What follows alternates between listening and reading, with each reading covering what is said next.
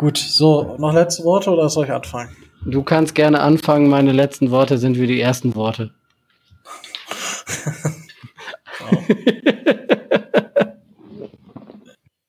moin, moin und herzlich willkommen zum Dolphins Drive, eurem Podcast über die Miami Dolphins, der Franchise, die gleich von Anfang an auch, ja, in die Tonne greift, was die Verletzung angeht. Aber dazu später oder gleich mehr. Tobi fällt schon aus dem Stuhl, weil wenn es heißt Dolphins Drive, dann heißt es natürlich, ich mache das nicht alleine. Und wie ihr gerade schon gehört habt, nein, das schneide ich nicht raus. Äh, Tobi ist heute auch damit, äh, wieder mit dabei. Moin, Tobi. Moin. Ja, das ist äh, die Maus. Sie ist mir leider äh, kurzfristig abhanden gekommen. Gibt's ja gar nicht. Ja, was du so mit deinen Mäusen machst. Ähm, okay, das könnte man jetzt auch falsch verstehen, aber das lassen wir mal. Die kommen mir alle generell abhanden, meine Mäuse. wow. Ähm, gut, äh, das äh, schon wieder. Äh. Und äh, ja, ihr hört äh, Micho gerade noch nicht. Ich schmeiß ihn vom Bus, der kommt hoffentlich später noch. Ähm, während der Aufnahme er ist gerade noch nicht da, aber wir halten euch auf dem Laufenden. Ähm, das äh, sind wir euch einfach äh, schuldig. Ja, wir haben uns heute dazu entschieden, nachdem wir so ein bisschen gesprochen haben, so, oh, was machen wir heute und sprechen wir über irgendwie eine bestimmte Position oder was genau. Ist uns so aufgefallen, so, hey, in zweieinhalb Wochen oder so, in drei Wochen? Dreieinhalb, ja. Ich, ich meine, es wären jetzt noch so um die, keine Ahnung, so 25, 26 Tage oder sowas. Also wenn ihr das am Freitag hört, äh, wahrscheinlich eher 23 noch. So. Nee, echt? Es startet die Saison auf dem Sonntag? Wir haben unser erstes Spiel auf, äh, am, an einem Sonntag, glaube ich. Wir. Ja, wir.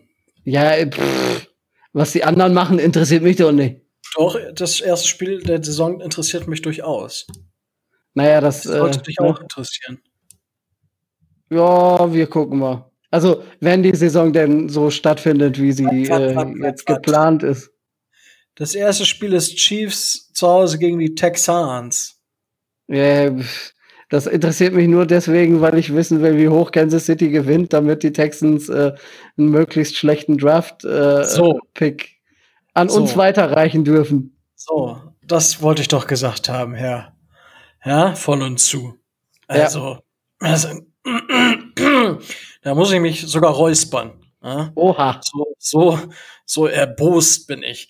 Äh, wir, äh, ja, auf jeden Fall, äh, deswegen interessiert mich das schon, aber ich glaube, die fängt, ich weiß es nicht genau, ist auch egal. Auf jeden Fall zurück zum Thema, ne, das habe ich euch nämlich noch nicht genannt. nicht, ähm, vielleicht sollen wir mal äh, langsam auf den Kader zu sprechen kommen. So, wen sind wir in der Offense? Wer startet? Wer wird dahinter sein, wer wird gecuttet, Practice Squad. Und da fangen wir diese Woche mit der Offense an und werden nächste Woche in die Defense einsteigen. Und das trifft, ja, das sind so die nächsten großen Themenblöcke. Endlich haben wir mal wieder Themenblöcke und nicht so, oh, okay, wir, was haben wir überhaupt für News und können wir damit eine ganze Sendung füllen?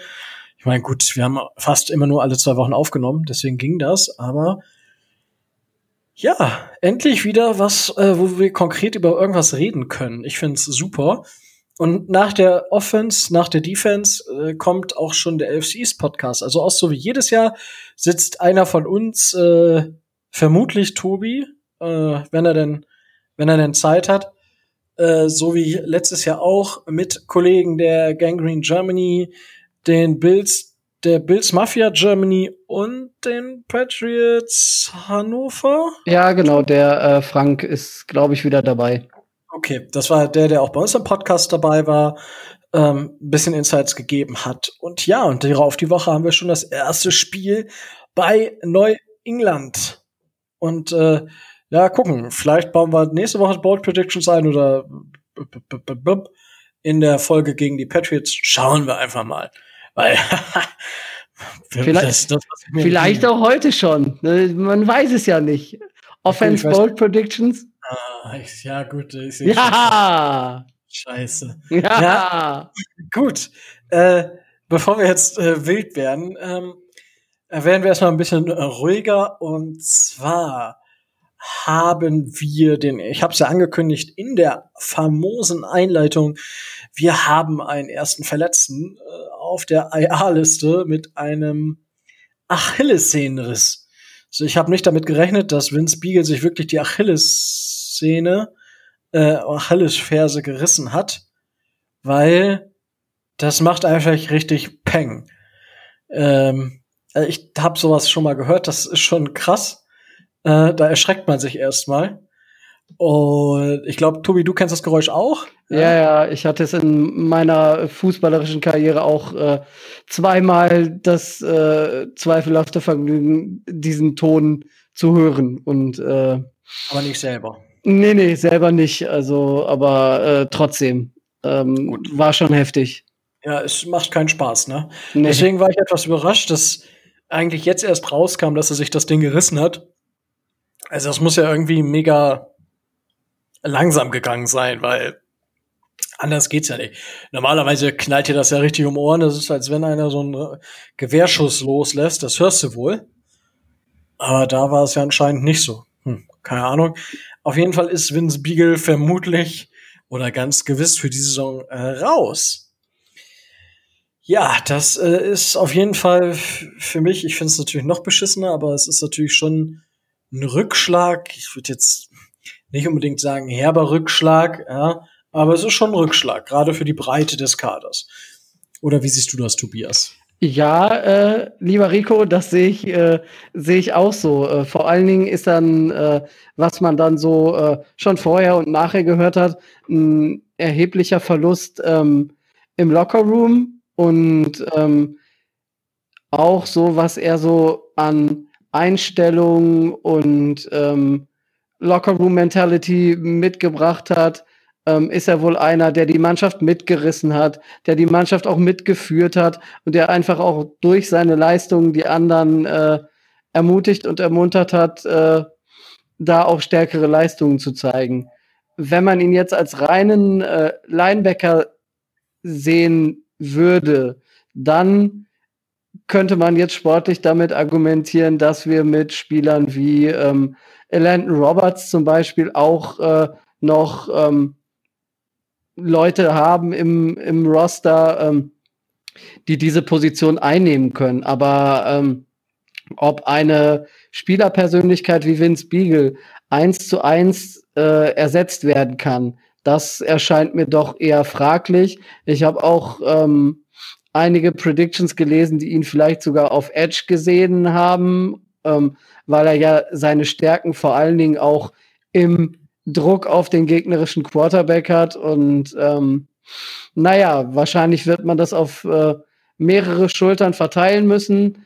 Ähm, für ihn persönlich, der ja ähm, sich mit den Dolphins vor der Saison leider nicht auf einen längerfristigen Vertrag einigen konnte, ähm, besonders bitter, weil er ja unter einem One-Year-Tender spielt. Das heißt, ähm, offiziell wird er nach der Saison äh, Free Agent und ähm, naja, ob da in dieser Saison nicht vielleicht andere Spieler dann ähm, die Gunst der Stunde in Anführungszeichen nutzen und äh, an Beagle vorbeiziehen, ist auch für ihn persönlich dann äh, natürlich ein herber Rückschlag.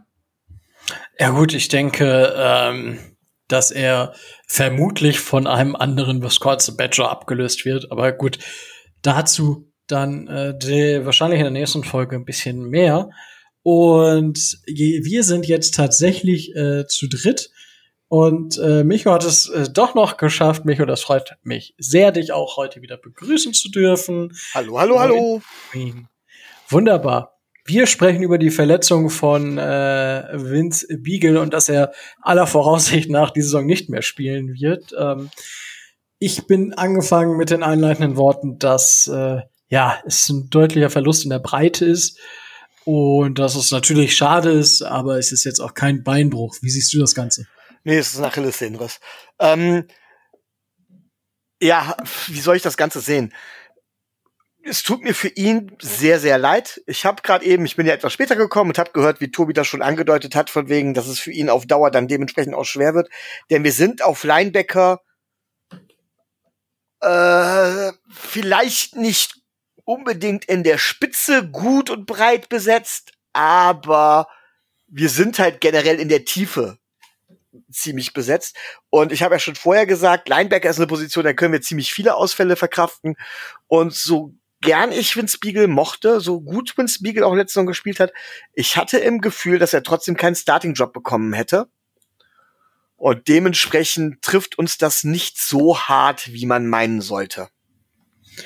Ja, das denke ich trifft's vermutlich ganz gut. Tobi hat noch die, die Lockerroom-Mentalität angesprochen. Ähm, ja, gut, da muss man sehen, wie weit er da noch mitwirken kann als Teil des Teams. Und äh, Micho, ich bitte dich dann in Zukunft dich ein bisschen zurückzuhalten, was ähm, Sachen angeht, wie da können wir Verletzungen noch gut wegstecken, weil nicht, dass du das über andere Positionen jetzt aussahst und dann der nächste da ausfällt. Äh, über andere Positionen würde ich das, glaube ich, auch eher weniger sagen. Aber ich glaube, ihr wisst alle, dass bei der Linebacker-Position ich von Anfang an gesagt habe, das sind eigentlich im Grunde genommen sowieso viel zu viele. Ähm, ja. Gerade wenn man überlegt, dass wir ein sehr, sehr secondary-lastiges Scheme spielen werden, dass wir vermutlich auf, auf äh, dass unsere Front 7 vielleicht auf eine Front 6 oder sogar Front 5 zusammen äh, zusammengestrichen wird und den klassischen Linebacker es bei uns sogar relativ wenig geben wird. Und dafür haben wir verdammt viele Spieler da. Ganz einfach. Ja. Ich, wir haben aber auch verdammt viele Spieler, die du wahrscheinlich anders einsortieren könntest. Was dann auch passieren wird auf ja. Kosten von Linebackern. Punkt. ja, da, das ist richtig. Ähm, da beißt sich die Katze in den Schwanz, ganz einfach. Ja, genau. Und äh, da wir ja schon zu viele Linebacker haben, haben wir Sam Eguavone auch gleich auf die, In äh, auf die Reserve Non-Football Injury Covid-19 Liste gestellt. Ähm, Xavier Howard ist da inzwischen ja immer noch. Das heißt, da kann man eigentlich davon ausgehen, dass Xavier Howard an Covid-19 erkrankt ist. Äh, bei Ego Avon weiß ich jetzt keine weiteren Hintergründe. Tobi, weißt du da mehr? Ähm, dadurch, dass die Liga, äh, dadurch, dass die Liga verfügt hat, dass das nicht bekannt gegeben werden darf oder nicht bekannt gegeben wird, wer jetzt erkrankt ist oder ob wer oder wer nur Kontakt zu einem Erkrankten hatte, kann man das nicht sagen, aber bei Xavier Howard muss man inzwischen davon ausgehen, weil der ist da ja schon etwas länger. Ja, ähm, ja gut, ich würde bei Iguavon, ich sag mal, selbst wenn, er, wenn ich jetzt diese 14 Tage nehme, wäre er definitiv eine Woche vor Saisonstart quasi fit, weil der ist jetzt nicht erst gestern, doch er ist genau gestern draufgekommen. Gut, äh, das hat sich, aber er wäre trotzdem eine Woche vor Saisonstart fit und dementsprechend sehe ich da jetzt keinen großen äh, Abfall. Ähm, so, dann haben wir Nachdem wir letzte Woche aufgenommen haben, ist natürlich wieder 20 Roster Moves noch vor der Podcast-Veröffentlichung gegeben hat. Und zwar haben wir Spieler gecuttet. Äh, den Tackle Nick Kaltmeyer war undrafted Free Agent und Adrian Colbert Free Safety. Ähm, ich glaube, über Nick Kaltmeyer müssen wir jetzt, glaube ich, nicht viele Worte verlieren, außer, ja, er war halt da und ist jetzt weg. Und äh, Adrian Colbert war doch ziemlich überraschend. Tobi, da überlasse ich dir das erste Wort. Äh, ja, ich hatte ihm, ich hatte ihm so ein bisschen eine, eine Sleeper-Rolle oder äh, er war bei mir ja relativ hoch auf der Liste, dass ich gesagt habe, ähm, das könnte ich mir. Sleeper-Rolle? Du hast gesagt, der startet. Ja, ne? Der, der könnte gut, der könnte gut starten. Ja gut, kann, kann er wohl scheinbar nicht. Das sagt natürlich auch relativ viel über ähm, die Wertschätzung der Safeties aus, die momentan ähm, noch bei den Dolphins äh, im Kader stehen. Also ähm, man kann jetzt äh, mit Fug und Recht davon ausgehen und äh, wir hatten es ja auch im Vorgespräch schon gesagt, Rico und ich, ähm, dass ähm, man jetzt ähm, davon ausgehen kann und das auch hört, dass äh, Eric Rowe und äh, Bobby McCain die im letzten Jahr von Cornerbacks auf Safety umgeschult haben und da ihre erste Saison haben, einen wesentlichen Schritt nach vorne gemacht haben. Und wenn Miami sich leisten kann, einen Spieler wie Adrian Colbert, im Übrigen jetzt äh, beim aktuellen Super Bowl-Gewinner wieder untergekommen, also einen Tag später schon nicht mehr, äh, schon nicht mehr arbeitslos, um das mal zu sagen. Ähm, dann spricht das aus meiner Sicht äh, nicht gerade gegen die Qualität, die wir in der, äh, die wir auf der Safety-Position haben. Das ist wohl wahr. Micho, wie hast du diesen Cut äh, oder wie bewertest du diesen Cut? Boah, also äh, Adrian Colbert, ich habe ganz ehrlich gesagt, der ist letzt, hat letzte Saison gespielt, weil jemand spielen musste. Ähm, ich meine, er hat insgesamt sieben, in drei Jahren 27, äh, 27 Spiele, das ist jetzt nicht wenig, hat ja vorher bei den 49ers gespielt. Ähm, so doller hat er bei uns jetzt auch nicht gespielt in den sechs Spielen. Sech, ähm, was war es? 22, 22 Tackles, ähm, 16 davon solo gut als, als Safety, vor allen Dingen, ich glaube, er hat vor allen Dingen Strong Safety gespielt, wenn mich nicht alles täuscht. Ähm, ist das eine Zahl, die ist okay? Zwei, äh, zwei äh, äh, Pässe deflected, auch als gerade als Strong Safety okay, aber jetzt keine herausragenden Zahlen. Ähm, daraus abzuleiten, dass Al Grow und Bobby McCain so einen Schritt nach vorne gemacht haben, ne, glaube ich ehrlich gesagt nicht. Ich glaube, dass Adrian Colbert halt äh, halt nur noch mal eine, Nummer, eine Nummer schlechter war. Also ähm, ich glaube nicht, dass ähm, Safety für uns eine, eine, eine starke Position sein wird. Die sind mit Sicherheit fähig, hier und da mal äh, ein gutes Spiel abzuliefern, das ist keine Frage. Aber konstant über die Saison gesehen ist das immer noch unsere große Schwachstelle. Und wenn ich mir halt die Zahlen von Adrian Colbert ansehe, dann glaube ich auch nicht, dass er die Lösung gewesen wäre, schlechthin. Also von daher, wir haben uns, glaube ich, nicht verbessert und nicht verschlechtert. Uh, ja, gut. Uh, don't sleep me on Bobby McCain. Um, ähm, ich, da, dadurch, dass er, also bei Bobby McCain, gut, da werden wir nächste Woche wahrscheinlich noch äh, ausführlicher drüber sprechen, aber der Bursche hat sich körperlich wohl jetzt damit abgefunden, Safety zu spielen, hat sich dementsprechend ähm, auch körperlich da in die Richtung gebracht, weil du ja als Cornerback immer noch ein bisschen anders gebaut bist als das Safety.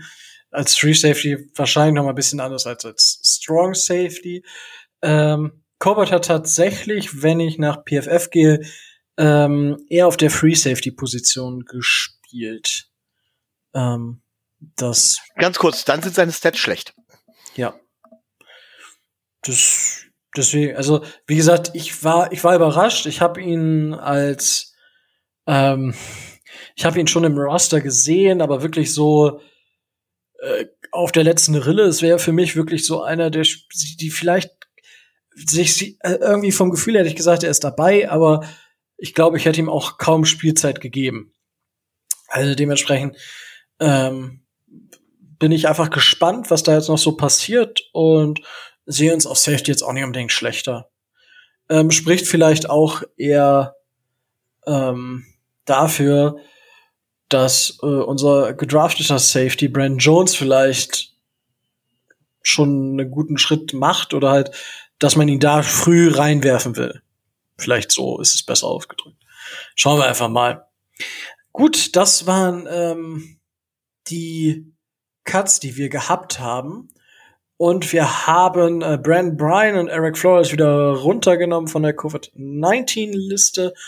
Und wir haben Jeremiah Diddenson vom Waiver Wire acquired, wie es so schön heißt. Das heißt also, vom Waiver Wire haben wir ihn einfach dann genommen, weil wir dran waren und äh, vor, ihn, vor uns wollte ihn keiner haben.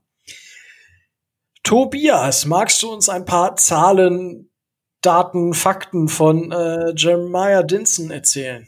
Das Wichtigste, das Wichtigste, was man erzählen müsste, warum Jeremiah Dinson, der Safety, ähm, jetzt bei den Miami Dolphins ist, ist einfach die Tatsache, dass er äh, auch er aus Auburn kommt.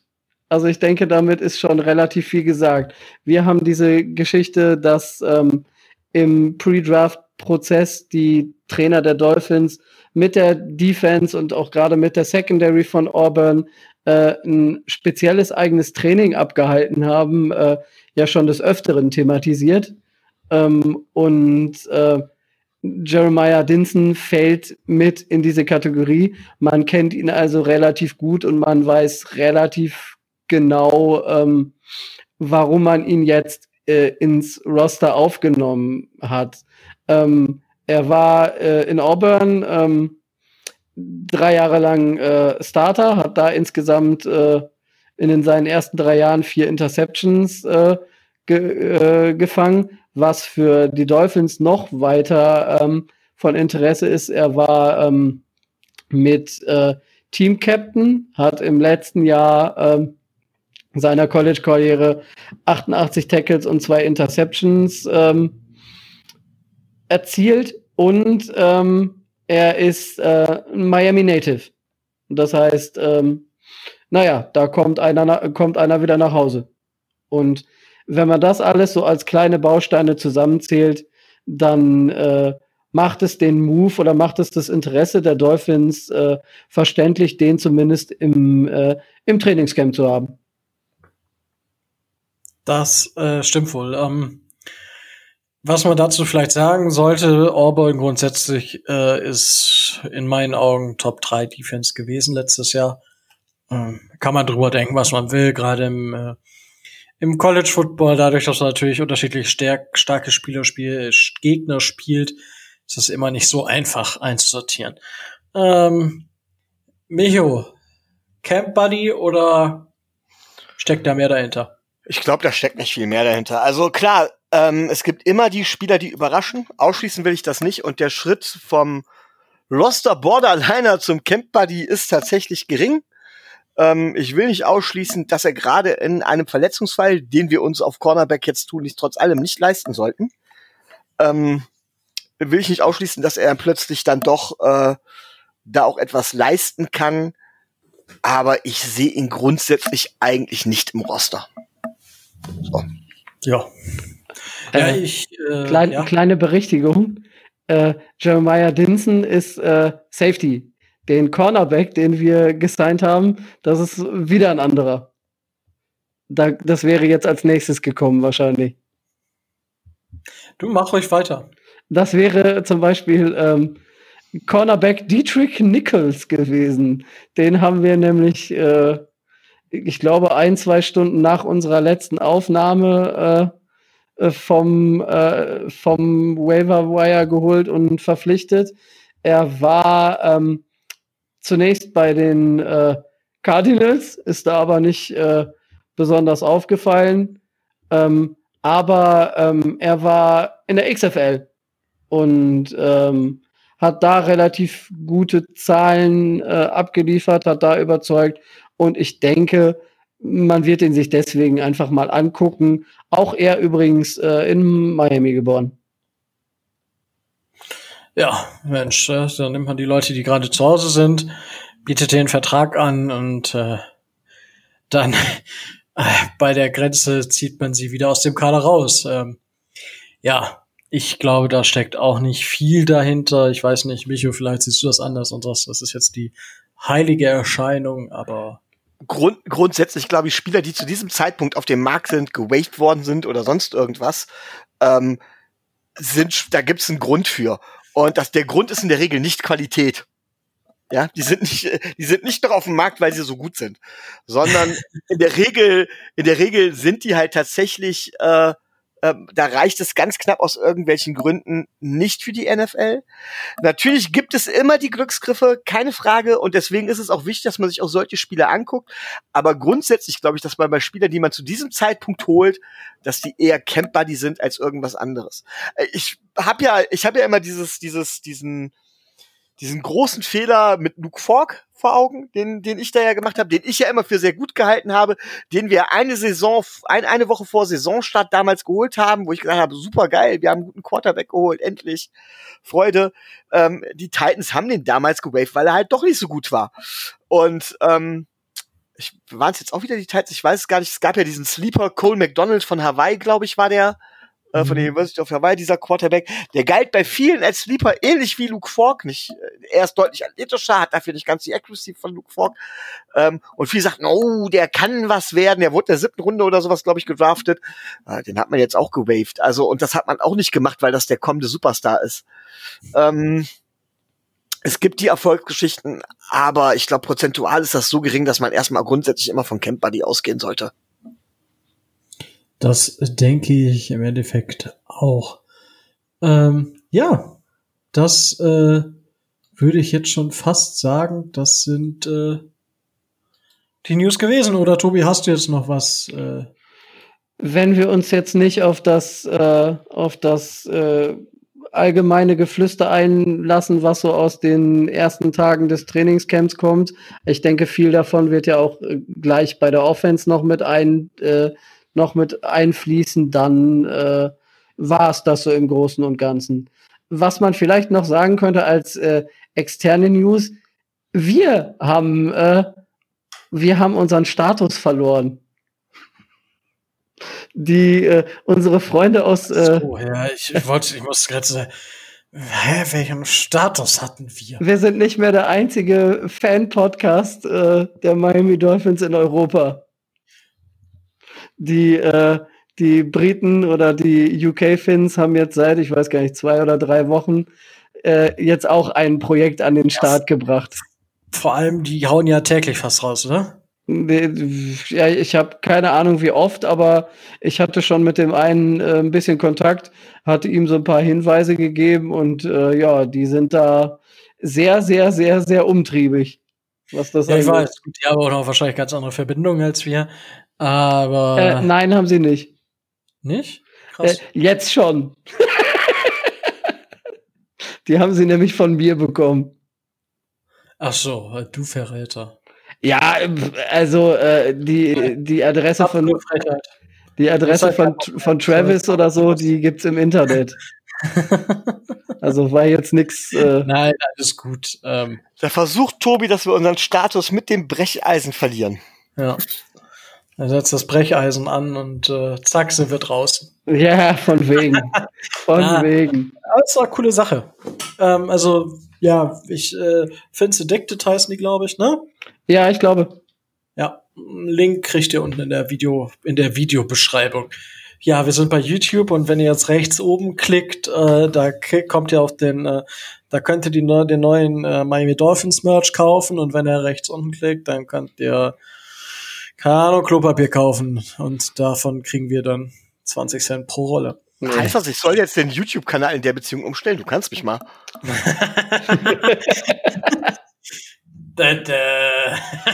Wir machen das alles viel kommerzieller hier jetzt. Hashtag, Hashtag Sellout. Ja. Aber da haben wir es weit gebracht, wenn wir jetzt Klopapier vermarkten. Oh ja. Weltklasse. Gut, äh, Klopapier mehr vermarkten wir hoffentlich äh, diese Saison mit dem Miami Dolphins nicht. Und äh, wie wir ja schon gesagt haben, wir stehen quasi schon kurz vor Saisonbeginn und dachten uns, jetzt müssen wir auch über die Offense und die Defense reden. Und genauso wie letztes Jahr werden wir eine Woche die Offense und nächste Woche Defense und in der dritten Woche des Special Teams. Nein, Scherz des Special Teams natürlich nicht, ähm, weil das ist relativ eindeutig. Wir gehen diese Woche in die Offense und besprechen, wer sind Starter, wer ist dahinter und wer schafft's nicht oder wer schafft's ins Practice Squad. Ja, so, äh, Tobi, Micho, wir haben uns da super abgesprochen. Ähm, so wie immer, ja. Ich wollte gerade sagen, wie wollen wir das Ganze angehen? Habt ihr eine Lieblingsposition, mit der wir anfangen wollen? Oder wollen wir sagen, wie viele Spieler wir überhaupt haben? Oder ja, das ist jetzt die Frage. Naja, also, was es relativ einfach macht, wir haben elf Starter. Bist du sicher? Dann lass, dann, dann lass, sollen, sollen wir mit der Position anfangen, auf die alle warten, oder sollen wir den Quarterback ganz nach hinten schieben? Den schieben wir, sollen wir so richtige Arschis sein? Den so, schieben wir ganz nach hinten. Ja. In die nächste Folge. genau. Für die Defense. Ja. Ähm, gut, äh, okay, äh, ihr habt die Wahl zwischen ähm, Tight End und Running Backs. So, Tobi, ich möchte, ich will Running Backs, das geht relativ äh, einfach. Finde okay. ich. Okay. Gut, wir, und wir machen so, ich glaube, letztes Jahr, ich weiß gar nicht mehr genau, wie wir es gemacht haben.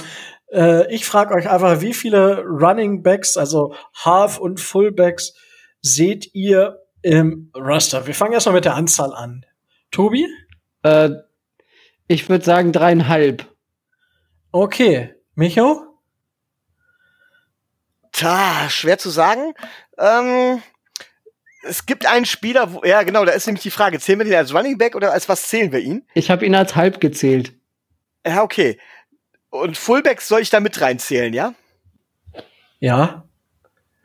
Ah, dann sage ich fünfeinhalb. Okay, ich bin bei fünf. Also ich wäre dann bei viereinhalb. Aber also, geil. Gut, das, fangen wir mit dem halben an, würde ich sagen. Das, das Geilste ist auch, also bevor wir da, ja, das ist ja ganz einfach, ne? Das ist am einfachsten. Tobi. Ja, ist doch am einfachsten. ja, also mit dem halben fangen wir an. Ich denke, wir reden alle von Malcolm Perry, oder? Das ist richtig, ja.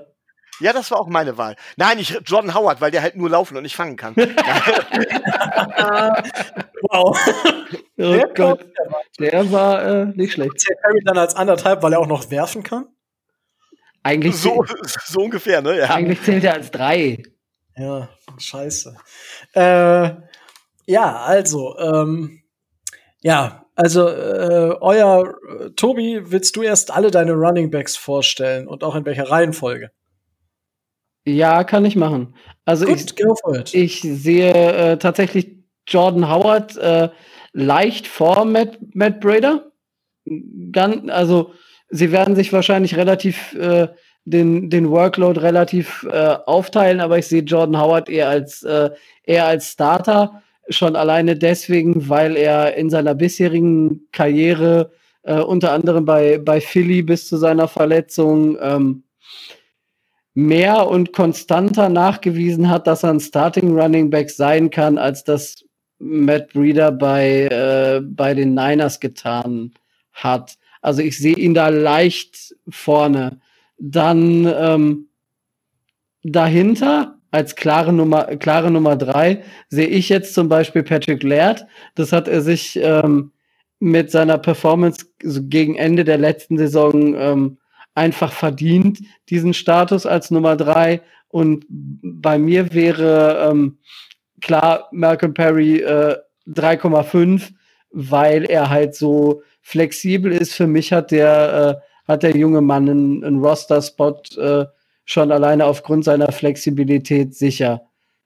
Einen klassischen Fullback äh, sehe ich, äh, sehe ich bei Miami nicht dass, äh, dass wir den ins Roster nehmen und ich sehe auch nicht, ähm, dass äh, Kalen Ballard äh, das, äh, das Roster schafft. Dazu, ähm, dazu war ähm, das letzte Jahr trotz miserabler O-Line auch von ihm einfach äh, nicht so, wie man sich das, glaube ich, in Miami vorgestellt hat. Und von daher ähm, würde ich persönlich jetzt auf ihn verzichten. Okay, ähm, ich mache jetzt einfach mal weiter, Micho, weil du ergänzt mich dann wahrscheinlich, so wie ich Tobi jetzt ergänze. Und zwar ähm, habe ich Chandler Cox definitiv im Kader. Mm, wir haben ihn zwischenzeitlich tatsächlich eingesetzt und dann hat das in meinen Augen auch nicht schlecht äh, funktioniert. Ich, ich vielleicht hoff, also hoffentlich setzen wir ihn dies Jahr ein bisschen häufiger ein und setzen nicht Landon Roberts als Fullback ein. Ähm, das fände ich ein bisschen schade, weil irgendwie mag Chandler Cox eigentlich. Und ja, also ich sehe Breeder tatsächlich vor Howard, ähm, eben weil er fangen kann. Deswegen ähm, sehe ich ihn da als Starter. Aber ich denke, das kann sich auch von Spiel zu Spiel abwechseln, je nachdem. Und ja, Malcolm Perry ist außer Frage, er ist als Running Back gelistet. Also sollte man ihn auch als Running Back mit in den Kader nehmen. Und Patrick Laird, aufgrund dessen, dass er eben auch gut Bälle fangen kann, hat für mich den Vorzug vor Miles Gaskin bekommen und den vor, ähm, Vorrang auch von Kalen Belage. Das war bei mir definitiv, weil äh, wenn, wenn wir Belage vor Gaskin und Laird sehen, dann kriege ich, glaube ich, graue Haare. Das, äh, ich so, das dazu und ich habe jetzt äh, Tobi ergänzt. Micho, jetzt darfst du mich nochmal ergänzen. Ja, also ich glaube, wir sind uns da alle relativ einig, was im Endeffekt bedeutet, dass es ja komplett anders kommen wird. Also ähm, ich habe tatsächlich Miles, Miles Gaskin, ich habe auch geschwankt, aber Miles Gaskin ist bei uns allen nicht im Roster. Äh, ich gehe also davon aus, dass er der Starting Running Back sein wird. Muss dann ja sein, wenn wir, weil so, Exper so oft wie wir daneben liegen, muss das eigentlich so sein. Nein, also auch Jordan Howard als Runner ganz klar vorne. Äh, Matt Breeder habe ich immer auch, habe ich auch groß so angepriesen als Komplementärback zu Jordan Howard gesehen, also als derjenige, der ihn perfekt ergänzt. bis man sich da mal anguckt, was der gemacht hat. Der Kerl hat kaum Bälle gefangen. Der wurde auch kaum angeworfen. Ich weiß nicht, weiß gar nicht, warum der bei mir so im Gedanken geblieben ist, dass er ein guter Pass-Catching Running Back wäre. Bewiesen hat er das bisher auf jeden Fall noch nicht. Aber gut, ähm, irgendwie habe ich einen Eindruck, deswegen habe ich ihn auch da. Die beiden haben wir geholt. Die beiden sind auch nicht günstig. Meiner Meinung nach sind es die Nummer eins und die Nummer zwei. Patrick Laird hat zum Ende der Saison aufgedreht, das stimmt schon. Und bringt halt die Pass-Catching-Komponente ein, bei, und Chandler Cox hat halt das Alleinstellungsmerkmal mit dem Fullback. Ich würde es mir einfach wünschen, einfach weil ich den Fullback liebe. Deswegen, und wir haben keinen anderen, deswegen glaube ich auch an Chandler Cox. So, ich glaube, dass du aber ähm, gerade vor dem Hintergrund der Covid-Erkrankung ähm, ach, Malcolm Perry, der halbe, glaube ich, brauchen wir auch nicht drüber reden, der wird auf allen Positionen sein, aber gerade aufgrund der Covid, des Covid-Opt-out, so rum, von äh, Wilson und Hearns, glaube ich tatsächlich, dass du auf Receiver noch was machen kannst beziehungsweise dass du das anders auffangen musst, gerade auch, auch wenn ich unsere Schwäche auf Tight End bedenke. Und ich glaube, dass man das gut auffangen kann, wenn man mehr Running Backs hat. Deswegen nehme ich noch einen Running Back dazu. Und da war eben die Frage Miles Gaskin oder Kalen Balash. Und ich glaube, dass rein vom Talentlevel Kalen Balash da tatsächlich noch davor ist. Und er hatte letzte Saison keine gute Saison, das stimmt, sogar eine hundsmiserable Saison. Aber so wie man Mike Gesicki noch eine Saison gibt, sollte man auch Kalen Balash noch eine Saison geben. Und deswegen glaube ich, dass man ihn auch ins Roster holen und auch holen sollte. Und ich sehe ihn auch gar nicht als so verkehrt, dass er auf Dauer äh, auch auf seine Snaps kommen wird. Und da muss er sich natürlich beweisen, keine Frage. Puh.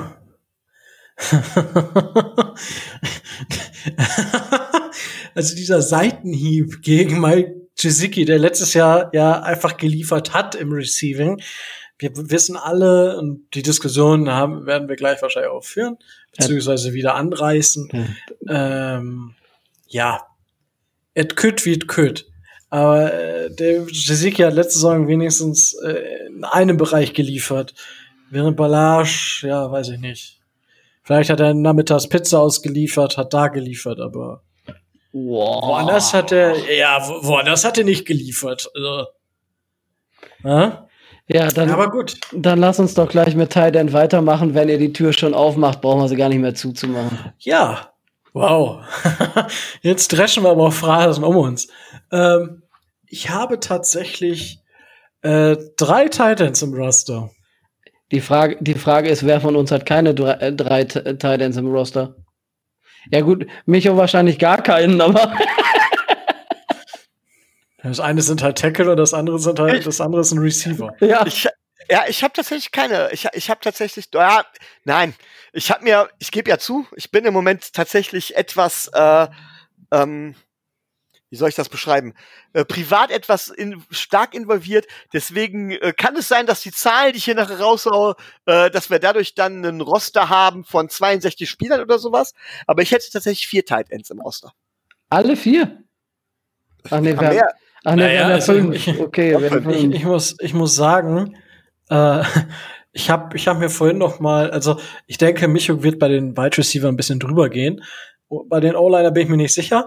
Aber Micho, du triffst bis jetzt mit, äh, mit sechs äh, Running Backs und vier Tight Ends genau die Zahl, die wir am Cut Day letztes Jahr hatten. Also letztes Jahr sind wir tatsächlich mit sechs Running Backs und vier Titans in die Saison gegangen. Also äh, ja.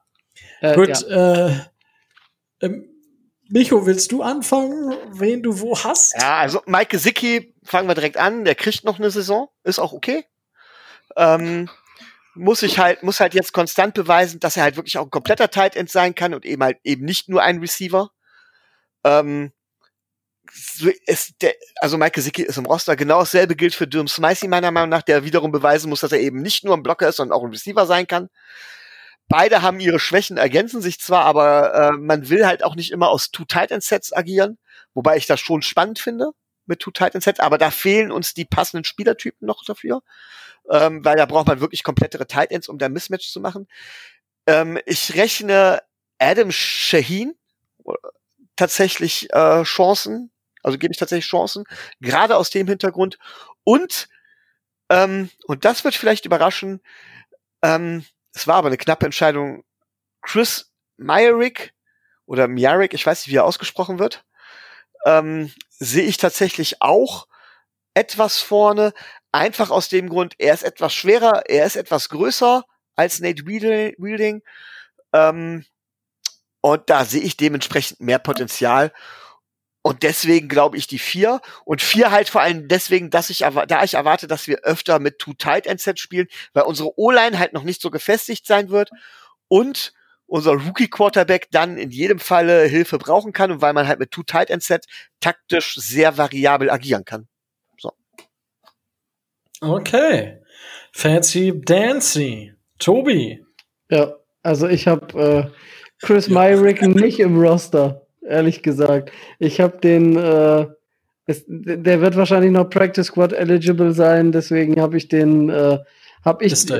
hab ich den im, äh, im, im, Practice Squad stehen und äh, bei den anderen drei, denke ich, müssen wir äh, nicht drüber diskutieren. Ich bin ja bei Mike Gesicki immer ein bisschen äh, nachgiebiger, nachlässiger, freundlicher und sage das, was ich letztes Jahr auch gesagt habe. Wenn der äh, pro Spiel 80 Yards macht und einen Touchdown fängt, dann kann der meinetwegen im Blocking äh, so scheiße sein, wie er will. Die ersten Spiele ähm, haben wir wahrscheinlich keinen keinen Bedarf an einem, einem erheblich äh, guten Blocking, um mal die Spannung nicht rauszunehmen. Von daher, ähm, er hat letztes Jahr geliefert und äh, er hat gezeigt, dass er äh, vor allen Dingen auch ein Red Zone Target sein kann. Er hat gezeigt, äh, wie man ihn anwerfen kann. Er hat eine Connection zu, äh, zu Fitzy, wenn er die jetzt zu den anderen beiden auch noch aufbaut. Ja, mein Gott, also äh, ne, einen besseren Tight haben wir derzeit nicht. Kommt drauf an, in welchem Bereich. Ne? ja. äh, ja, also ich habe äh, tatsächlich Mike G auch als ähm, Nummer eins. Ähm, hab mich, also hab mir da nicht so viele Gedanken drüber gemacht, sage ich mal. Aber, und jetzt kommt das leichte bis mittelschwere Aber, sollte Adam Shaheen fit bleiben oder halt komplett fit werden, wird Mike Gesicki ordentlich Competition bekommen. Und dann wird es spannend zu sehen, ob Mike G sagt, okay, ich nehme diesen Kampf an oder eben nicht. Ähm, das äh, wird man dann sehen müssen, weil Adam Shaheen einfach im Blocking, auch wenn er jetzt ähm, im Run-Blocking jetzt nicht die, auch nicht die größte, die größte äh, Leuchte ist, ja, aber er ist immer noch besser als äh, Mike G. Und auch im Passblocking ist er einfach besser. Und im Receiving, das hat er bewiesen, das kann er auch. Einigermaßen. Ja, und jetzt, pff, da bin ich einfach gespannt darauf, wirklich, wie Adam Shaheen am Ende ähm, auftreten wird. Den habe ich nämlich tatsächlich momentan als Nummer zwei. Deswegen und als Nummer drei gehe ich tatsächlich ähm, mit dem Smythe ähm, ins Rennen. Ähm, ja, hat seine Stärken ähm, tatsächlich im Blocking, ähm, weil mit Holzhänden kannst du halt auch besser blocken als fangen. Das ist halt einfach so. Und ich glaube nicht, dass Smythe noch große Sprünge im Receiving machen wird. Also es würde mich wundern, es würde mich freuen, wenn er sich da verbessert. Allein die der Glaube fehlt mir ein wenig. Und ähm, Nate Wheating würde ich moment, also bei Nate ist es genauso wie bei, wie bei Adam Shaheen. Ja, wenn der Junge mal fit wird, dann kann man wirklich auf den bauen, denke ich. Und dann ist er definitiv besser als Chris Myrick. Aber momentan wird er vermutlich ein bisschen dahinter sein. Nichtsdestotrotz sind beide Spieler, die ich persönlich nicht im Kader sehe, sondern im Practice Squad. Wenn ich, also wenn sie uns da nicht wegstibitzt werden, ähm, sehe ich sie definitiv in unserem Practice Squad. So, jetzt haben wir die Running Backs abgehakt und die Titans und waren uns irgendwie ziemlich einig. Also irgendwie ist dieses Jahr deutlich einfacher als letztes Jahr, oder? Mm, das kommt ja gleich noch. Okay. Wollen wir Wide Receiver machen oder O-Line? Micho, du darfst, du darfst jetzt wählen. Ja, dann äh, gehen wir, gehen wir doch, gehen wir doch tatsächlich von innen nach außen und nehmen jetzt tatsächlich mal die Wide Receiver und machen die O-Line zum Schluss. Gut.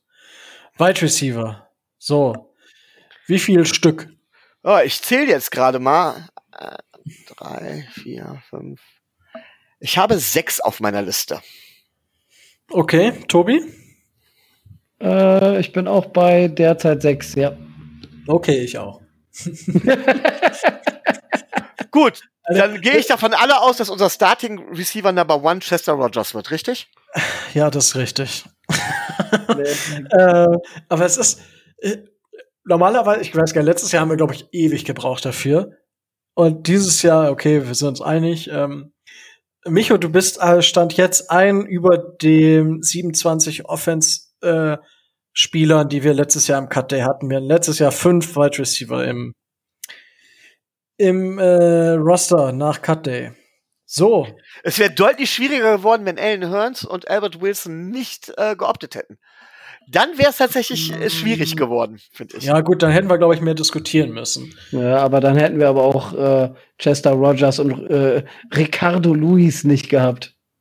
Ja, aber die spielen für mich sowieso keine Rolle. Gut. Stille. Gut. Micho, also wollen wir, wollen wir mit den äh, drei Startern anfangen und dann gucken, was dahinter passiert, weil ich glaube, die drei Starter sind äh, relativ klar. Ja gut, die beiden Außen äh, Outside Receiver dürften Devante Parker und Preston Williams sein. Ja gut, da führt eigentlich kein Weg dran vorbei. Egal, egal wie man dazu steht, ähm, ich denke, das sind sie. Und ich denke, dass Jakeem Grant aufgrund seiner Erfahrung erstmal im Slot starten wird. Ja, also, wenn wir mit Slot Receiver auflaufen, und das ist halt eben die Sache, die ganz, ganz wichtig ist, in einem Malcolm Perry, der jetzt auch, dem auch gesagt wurde, er soll im Slot spielen oder der bereit war, Slot Receiver zu lernen, aber rein theoretisch auch äh, einige der Running Backs oder ein Mike Gesicki können halt eben auch im Slot auflaufen.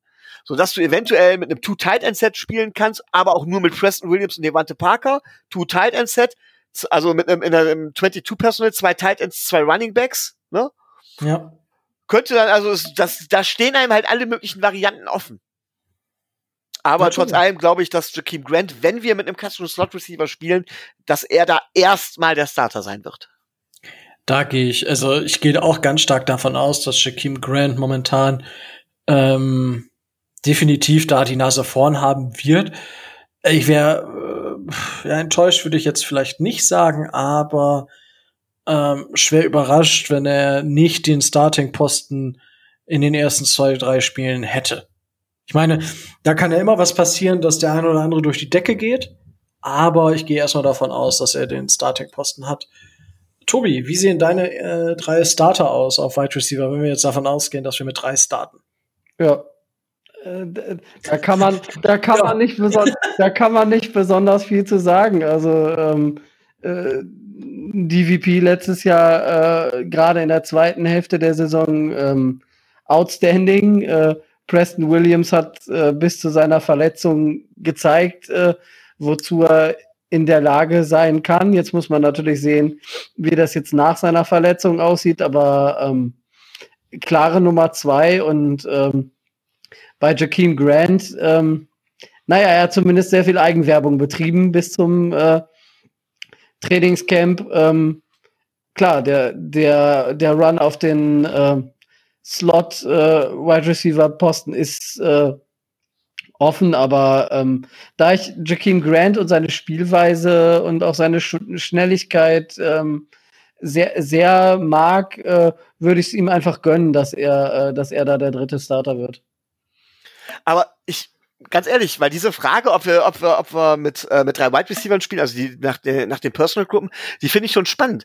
Wenn ich das jetzt wirklich mal durchspiele, wir spielen mit 22 Personal, dann haben wir im Prinzip bei fünf, bei einem Quarterback, mit dem wir spielen, und bei, bei fünf, ähm, äh, bei fünf O-Line haben wir halt einen Wide Receiver. Und jetzt kann man ja wild, wild, wild, äh, wild durchmischen. Ich stelle mir jetzt einfach mal Folgendes vor. Wir nehmen Chandler Cox, wir nehmen Durham Smicey, wir nehmen Mike Gesicki, ja, wir nehmen meinetwegen noch Jordan Howard ja. ähm, und dann als Outside Receiver plötzlich, weil das finde ich eine spannende Variante, Jakeem Grant als ja, Mighty Mouse, so dass ich plötzlich keine Defense mehr aufstellt, gar nicht mehr weiß, wo sie was stellt. Denn, das kann man, da kann man sagen, was man will. Mike Gesicki hat gegen einen Slot-Cornerback klare körperliche Vorteile. Jakeem Grant hat gegen die Outside-Cornerbacks oftmals Route-Running und Speed-Vorteile. Ganz einfach. Ähm, nen, nen, äh, Jordan Howard bringt auf jeden Fall eine ne tierische Gefahr im, im, ähm, im Running Game mit nicht. Ein Chandler Cox, der auch fangen kann, wäre dementsprechend der perfekte Blocker, auch im Slot-Bereich. Und Durham Smicey als Allzweckwaffe, der zwar auf der einen Seite blocken kann, den man aber auch nicht aus den Augen verlassen darf.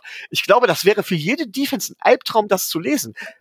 Deswegen finde ich es noch gar nicht so sicher, dass wir mit drei Receivern starten. Das ist zwar so der Standard, aber wenn ich mir angucke, was wir sonst so haben, könnte ich mir da extrem viele Mismatches vorstellen.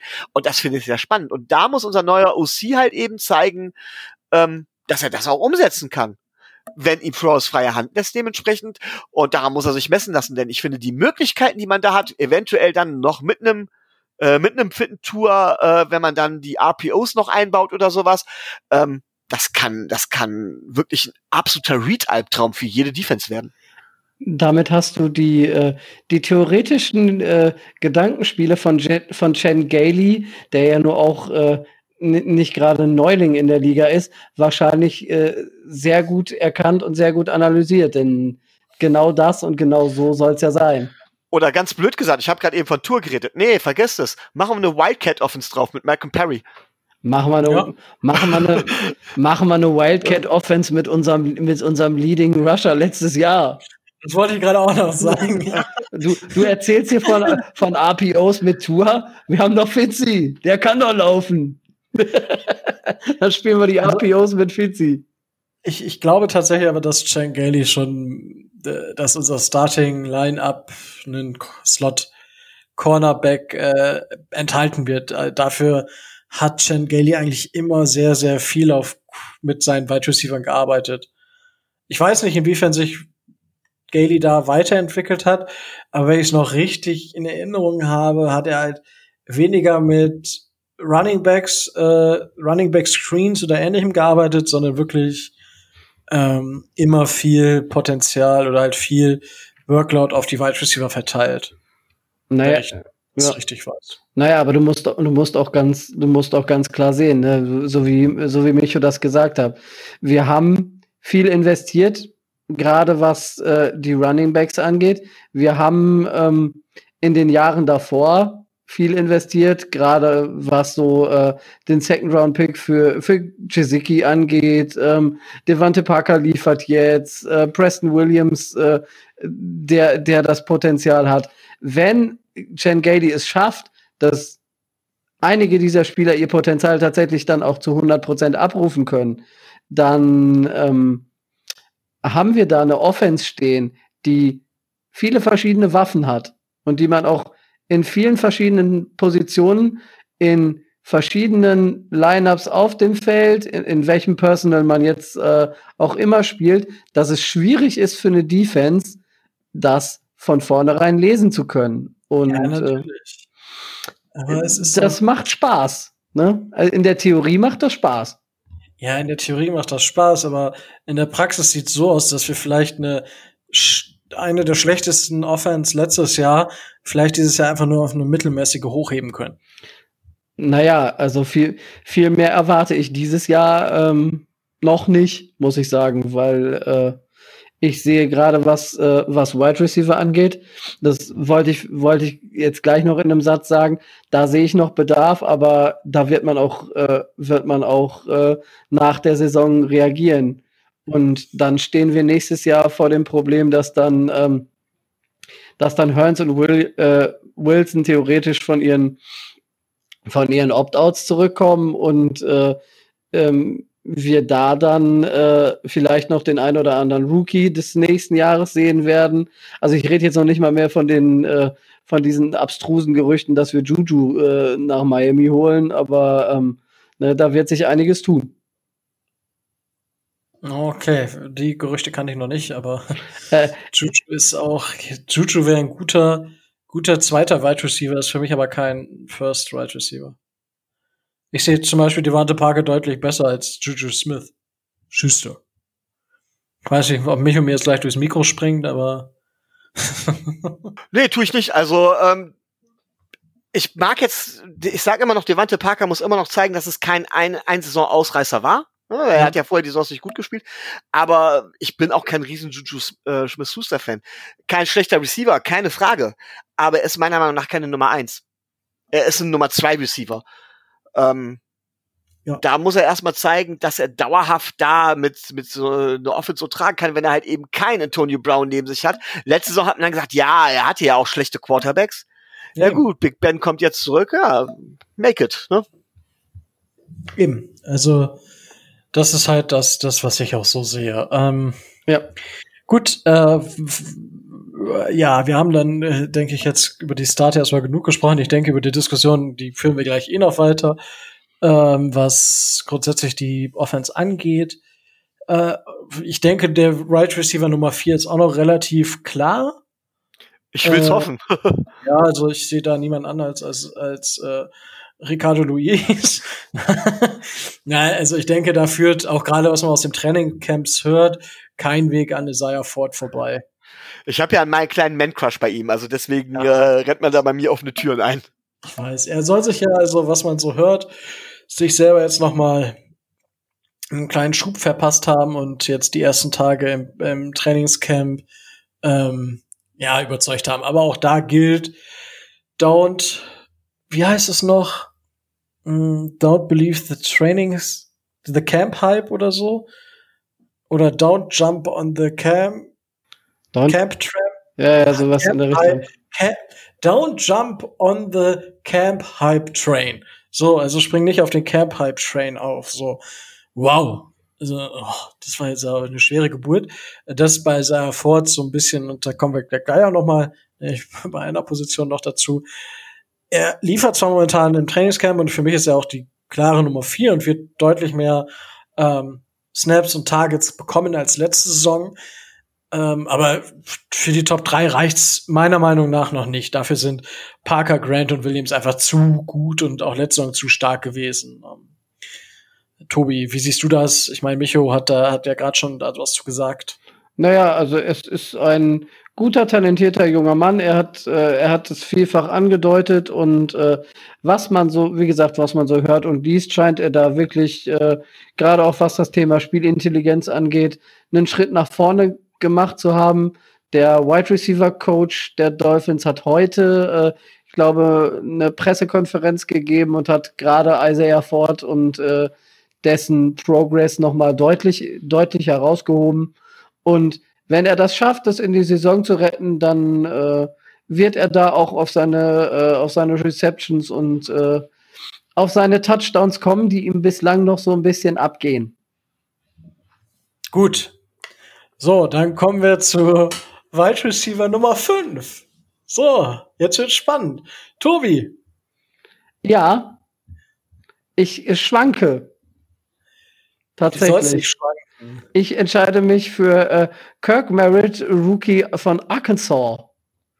Ähm, undrafted, aber auch wieder mit viel Potenzial gesegnet und das hat im letzten Jahr schon so super funktioniert mit unseren äh, undrafted Rookies. Das wird auch dieses Jahr äh, sicherlich äh, nicht in dem Maße funktionieren, wie es bei Preston Williams funktioniert hat, aber auch ähm, Kirk Merritt traue ich zu, äh, in der NFL eine gute Rolle spielen zu können.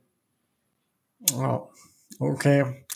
Micho, wen hast du so als, wen schätzt du als Nummer 5 ein? Das ist bei mir Kirk Merritt von Arkansas State, Rookie undrafted. Ähm, dem traue ich viel zu. Ich kann mich Tobi nur anschließen.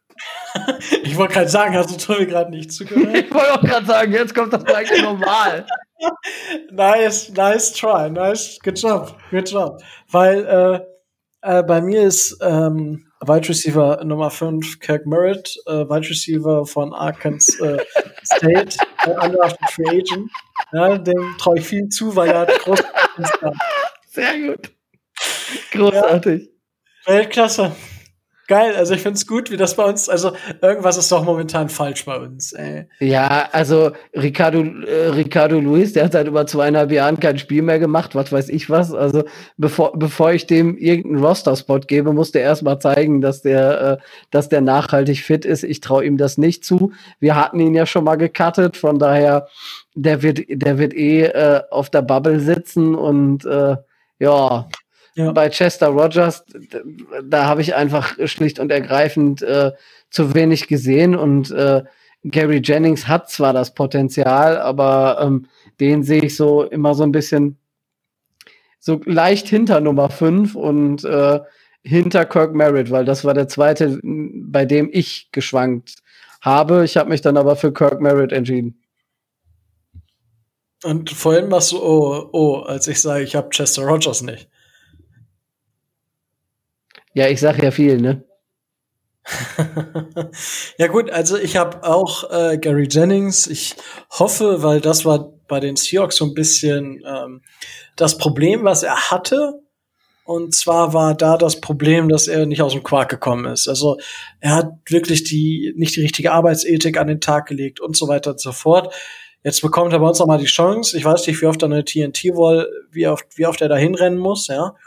Aber wenn er nicht sput, dann hat er halt Pech gehabt. Ich hoffe, dass er das so jetzt nimmt als Warnschuss, dass er jetzt bei uns untergekommen ist und bei uns, ich meine, er war ja letzte Saison schon da. Ähm, ich bin gespannt, aber ich habe ihn tatsächlich auch als meine Nummer 6 und nicht Chester Rogers. Micho, äh, wen hast du als Nummer 6? Ja, Gary Jennings, der kam von den Seahawks.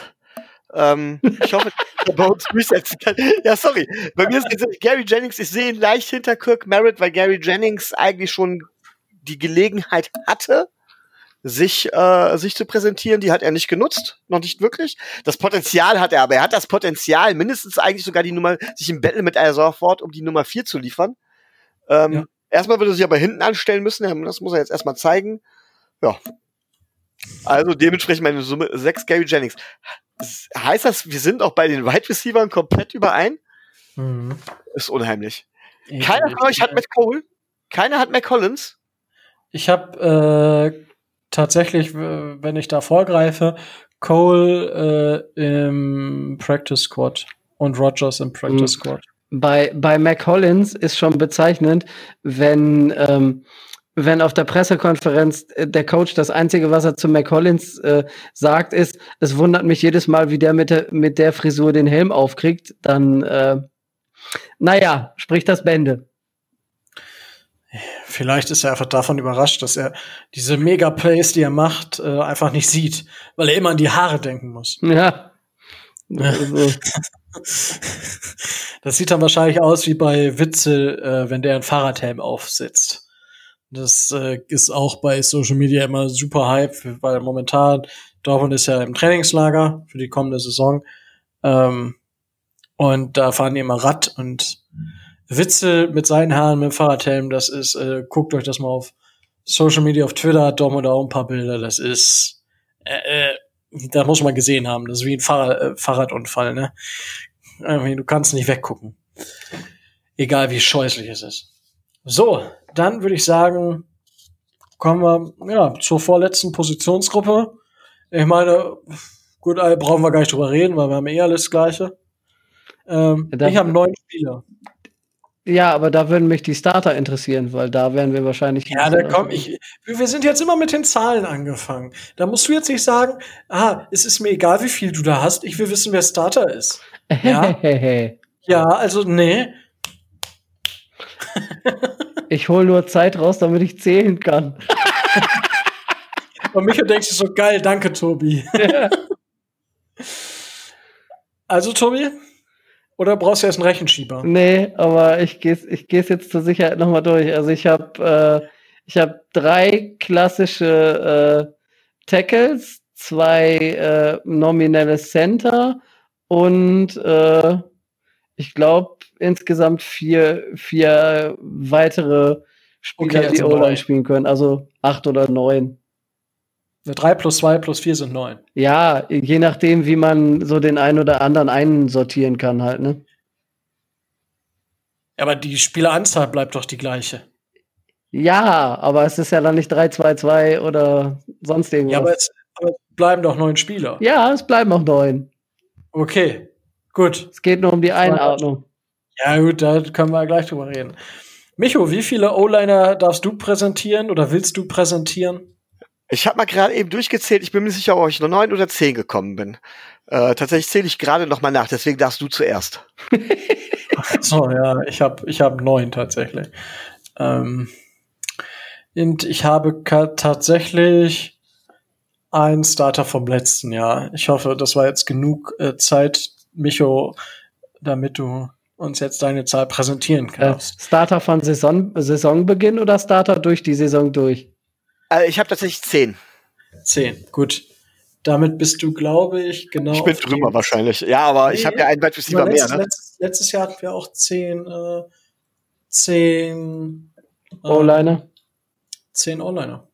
Also du bist quasi momentan nur, immer noch nur diesen einen Spieler äh, drüber, wirst vermutlich drei weit, äh, drei äh, Quarterbacks vermutlich haben. Damit wirst du zwei Spieler ja. über dem letzten. Das heißt, du wirst 29 offensive Spieler haben. Ja, wie gesagt, ich habe es vorher nicht durchgezählt. Ja, damit, aber ne? das ist gar nicht so wild, sag ich mal. Ne? Von daher. Aber gut, ähm, ja. Ich, äh, den einen Starter, den ich vom letzten Jahr habe, ist tatsächlich Jesse Davis. Äh, als Tackle. oh Wunder, oh Wunder. Und ansonsten habe ich tatsächlich vier neue Starter, von denen zwei Rookies sind. Ähm, ich bin tatsächlich nicht für drei Rookies gegangen. Auch wenn es vermutlich für mich gar nicht mal eng ist. Also von daher, ähm, ja, ich gehe jetzt einfach durch. Also äh, im, auf Center habe ich äh, Ted Karras, oh Wunder, oh Wunder. Eric Flowers auf Guard, genauso wie Hunt. Der Robert Hunt auf Guard und Austin Jackson stelle ich auf Tackle.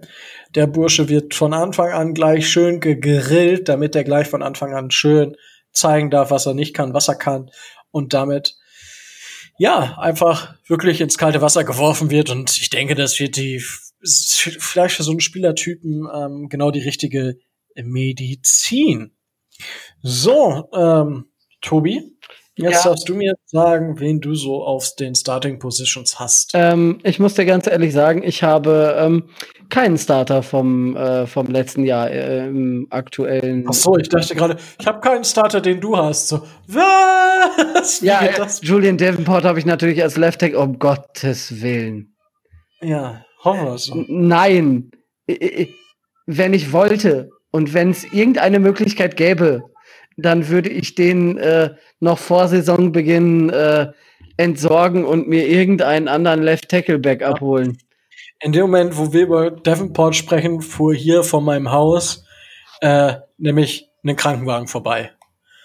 Also es ist, die Zeichen stehen auf Abschied. Ja, äh, ich hoffe, ich hoffe es. Also ähm, ich hatte, ich hatte ja letztes Jahr das Vergnügen, äh, den, den Trade äh, zu beurteilen oder mir beurteilen zu lassen äh, von den Texans, von den Texans aus Deutschland. Und die haben sich schon über Julian Davenport aufgeregt. Nur hat er jetzt für, äh, für Miami auch nicht so, nicht so häufig gespielt. Aber ähm, das, was ich von ihm äh, gesehen habe, so in den letzten Jahren, das ähm, macht mir doch eher deutlich, dass ich ihn nicht äh, vor einem Quarterback, sei es Tour oder sei es Rosen oder sei es Fitzpatrick, sehen möchte. Weil das für mich ein zu hohes äh, Sicherheitsrisiko ist. Und äh, deswegen gehe ich äh, an Left Tackle auch klar mit, äh, mit Austin Jackson. Wir haben ihn, wir haben ihn gezogen, damit, damit er durch die Spielpraxis sich weiterentwickeln und sich zu einem äh, veritablen NFL-Starter entwickeln kann. Und ähm, dann, mein Gott, soll er, soll er auch spielen. Ähm, ich habe Left Guard, ich denke, da sind wir uns äh, relativ einig. Äh, Eric Flowers, der ist für mich äh, gesetzt. Center habe ich äh, Ted Karras für das eine Jahr. Ähm, darf er beweisen, dass er es wert ist, vielleicht im nächsten Jahr dann einen, äh, einen weiteren Vertrag äh, zu, zu bekommen. Ich habe ähm, Robert Hunt tatsächlich als Right Tackle aufgestellt äh, oder in meiner in meinem Starting äh, Muster aufgestellt, nicht als Guard und als als Right Guard äh, habe ich bei mir äh, Solomon Kindley stehen.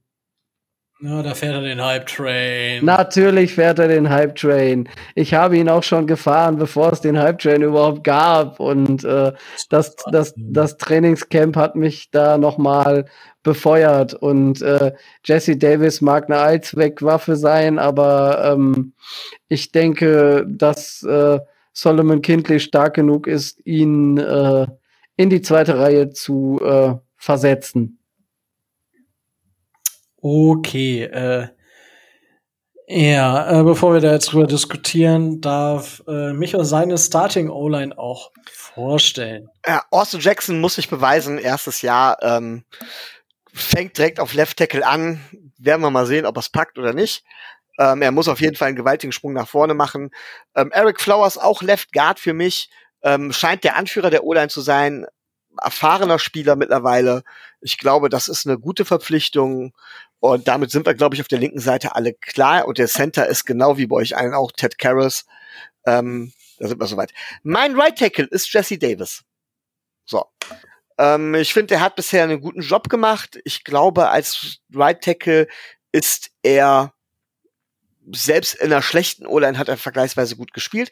Ich glaube, dass man da nicht an ihm vorbeikommt. Und ich habe vor dem Draft schon gesagt gehabt, dass für mich Solomon Kindley der beste Guard beziehungsweise der beste Inside-O-Liner im Draft ist.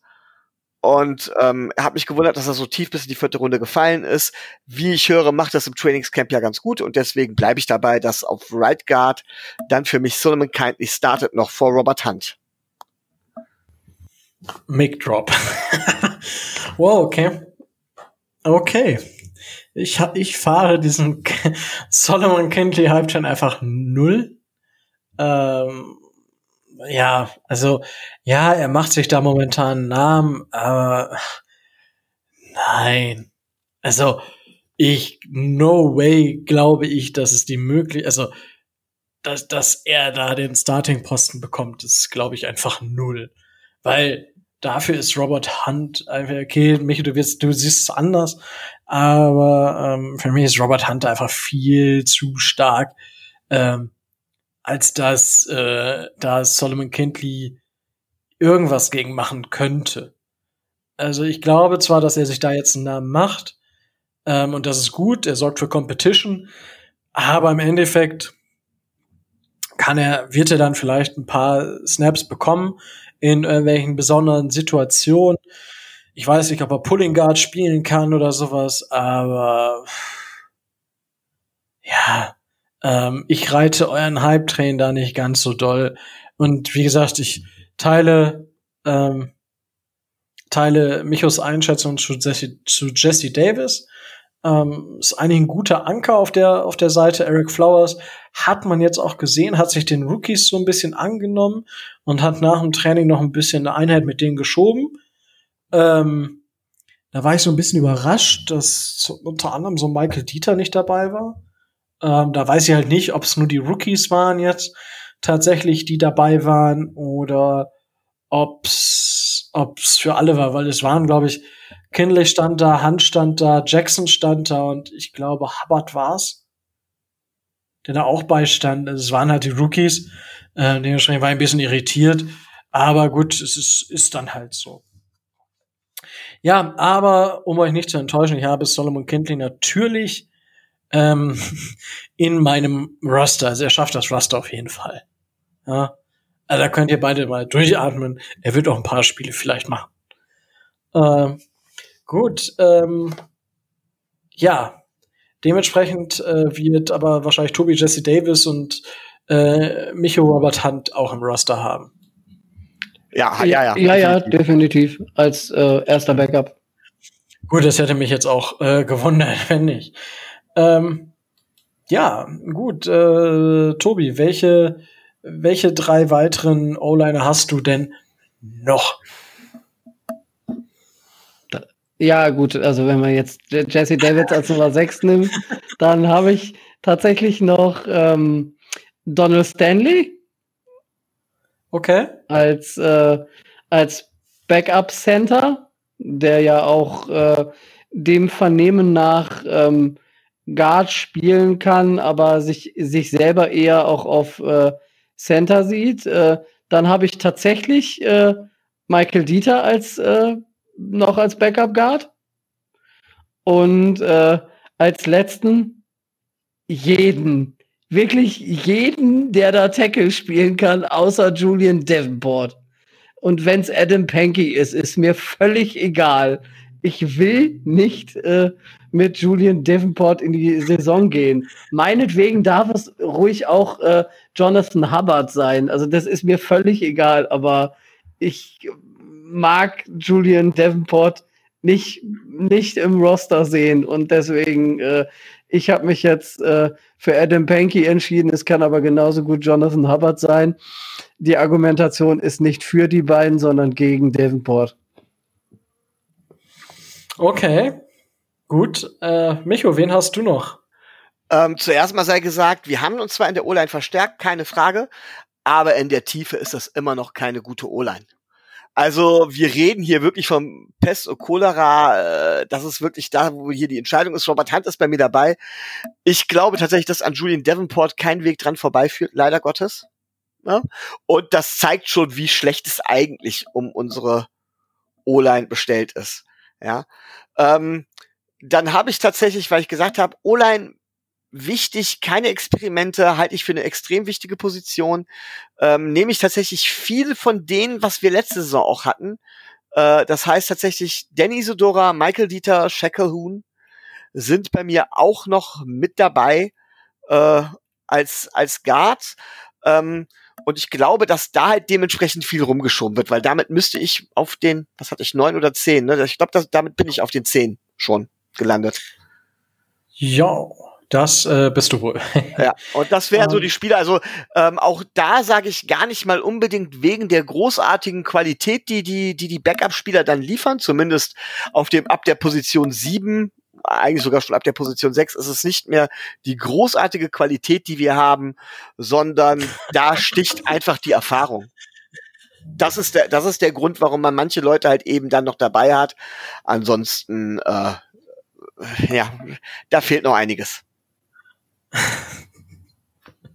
äh, ich, ich werde dir Robert Hunt so um die Ohren hauen, wenn das einer der besten Guards der Liga wird. Also äh, der gehört ja auch für mich zu den Top 6 mit dazu. Ne? Zu, äh, du hast gerade gesagt, eigentlich schon ab Position 6. Ja, Oder meinst du mein ich, damit meine ich danach. Okay, gut. Ich dachte gerade so, Nein, nein, nein, nein, nein, nein, nein. Also wir haben schon, wir haben uns verbessert, wir haben uns auch tiefenmäßig verbessert. Robert Hunt ist für mich auch erster Backup, auch vor Julian Davenport. Ja. Aber alles, was danach kommt, ist eigentlich Practice Squad äh, Kaliber. Auch Michael Dieter, so tut, als es mir für dich tut. Ja, hast, hast du äh, leider ähm, recht. Also wie gesagt, ich hoffe, dass Michael Dieter irgendwas in der Offseason gemacht hat, damit er besser wird. Ähm, sonst, äh, wow, bin ich wirklich zutiefst schockiert. Auch wenn er fast 1000 Snaps letzte Saison äh, gespielt hat. Ähm, ich glaube, die meisten Snaps von unseren O-Linern tatsächlich. Aber ähm, da müssen wir tatsächlich mal mit einem richtigen O-Liner sprechen. Die Frage ist halt, wo verbesserst du dich? Es gibt Leute oder Positionen, wo man sagt, von wegen, du verbesserst dich extrem im Training. Right Receiver ist so eine Position, Cornerback ist meiner Meinung nach so eine Position, Safety ist so eine Position, wo du dich ganz extrem im Training verbessern kannst.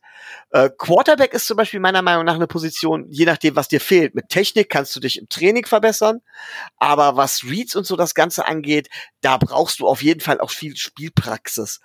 Und ich weiß halt nicht, wie auch, auch Running Backs sind meiner Meinung nach werden besser, durch Spielpraxis und nicht durchs Training. Und ich weiß nicht, wie es in der O-Line ist. Brauchst du in der O-Line tatsächlich das Training? Kannst du durch Training tatsächlich so viel besser werden oder wirst du nicht eigentlich durch Spielpraxis besser?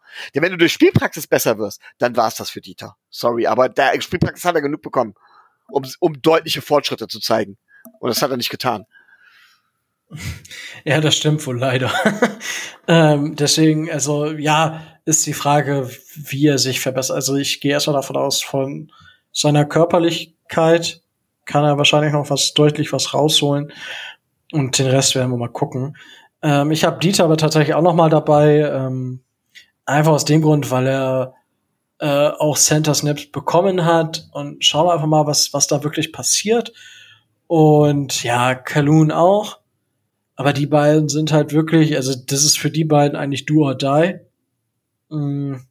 Wenn die beiden es diese Saison wirklich nicht schaffen, auf den grünen Zweig zu kommen, so leid es mir für Michael Dieter tut, aber das äh, war es dann für ihn und auch für ähm, Dion Kaloon. Ähm, so, das sind dann meine Nummer sieben und acht und meine Nummer neun ist tatsächlich Adam Pankey. Ähm, ja, er hat letzte Saison nicht, er hat glaube ich zwölf Snaps hat er gespielt, Julian Davenport 534. Das ist eine kleine Diskrepanz, aber ich hoffe, dass Pankey sich im Training so weit mausert, dass er den Vorzug vor Julian Davenport bekommt. Ähm, nehmen wir 10 mit, dann glaube ich, dass Julian Davenport auch dabei sein wird. Ich glaube, dass Jonathan Hubbard ähm, definitiv dann auch im Practice Squad landet, wird er sowieso. Aber auch Donald Stanley sehe ich nicht im Raster momentan. Mhm. Nietzsche sowieso nicht. Danny Isidora, wird wahrscheinlich gecuttet. Und Keaton Sutherland könnte noch mal ins Practice Squad geschoben werden. Wobei dieses Jahr sowieso sechs Spieler, egal welche Erfahrung sie haben, ins Practice Squad geschoben werden können. Ähm, das so noch mal, ähm, da habe ich jetzt bei mir, ich glaube, ein oder zwei Spieler, die das betreffen würde in der Offense. Ja, aber also, wie gesagt, ich hoffe, dass Adam Pankey im Training halt zeigt, dass er deutlich besser ist. Oder einfach nur, nicht deutlich, dass er besser ist als Julian Davenport. Mehr verlange ich ja gar nicht von einem Backup. Weil ich glaube tatsächlich, dass wir mit Austin Jackson und Jesse Davis gut aus, aufgestellt sind oder solide, sage ich mal, und das nicht so, also gerade auf der linken Seite nicht so eine Drehtür wird, wie die Saison, ähm, die wir jetzt bestritten haben. Ja, aber ich sag mal so, das war jetzt auch ziemlich, ziemlich einig. Äh, wusstest du übrigens, dass wir mit Adam Pankey äh, äh, 2 und 0 stehen? So nämlich. So das habe ich anders. natürlich gewusst. Und, äh, er hat ja nur äh, gegen die, ja. er hat ja nur gegen die Bengals und gegen die Patriots gespielt. Ja, das stimmt. Ähm, wir müssen jetzt hier gerade mal also einen kleinen Cut machen, äh, witzigerweise. Äh, kurzer Einwurf und zwar, es gibt ja die zwei ähm, Dynasty Football Gruppen, die wir dieses Jahr von den vom Dolphins Drive, die ich da organisiert habe. Äh, die eine ist jetzt fertig mit dem Draft, aber bei der anderen bin ich jetzt dran. Ähm, und äh, die hier, Christian äh, meinte erstmal, ich kann das ja im Podcast erwähnen. Grüße gehen raus an alle beiden Gruppen, ähm, die Jason Taylor Dynasty League und die äh, Don Schuler Dynasty League. So. Äh, Wie du den Spannungsbogen noch weiter nach hinten ziehst. Großartig. Ihn, Oh, Marco hat äh, Ashton Davis gedraftet. Shit, den wollte ich eigentlich nehmen. Aber ihn hat Rex Burkett, das finde ich gut.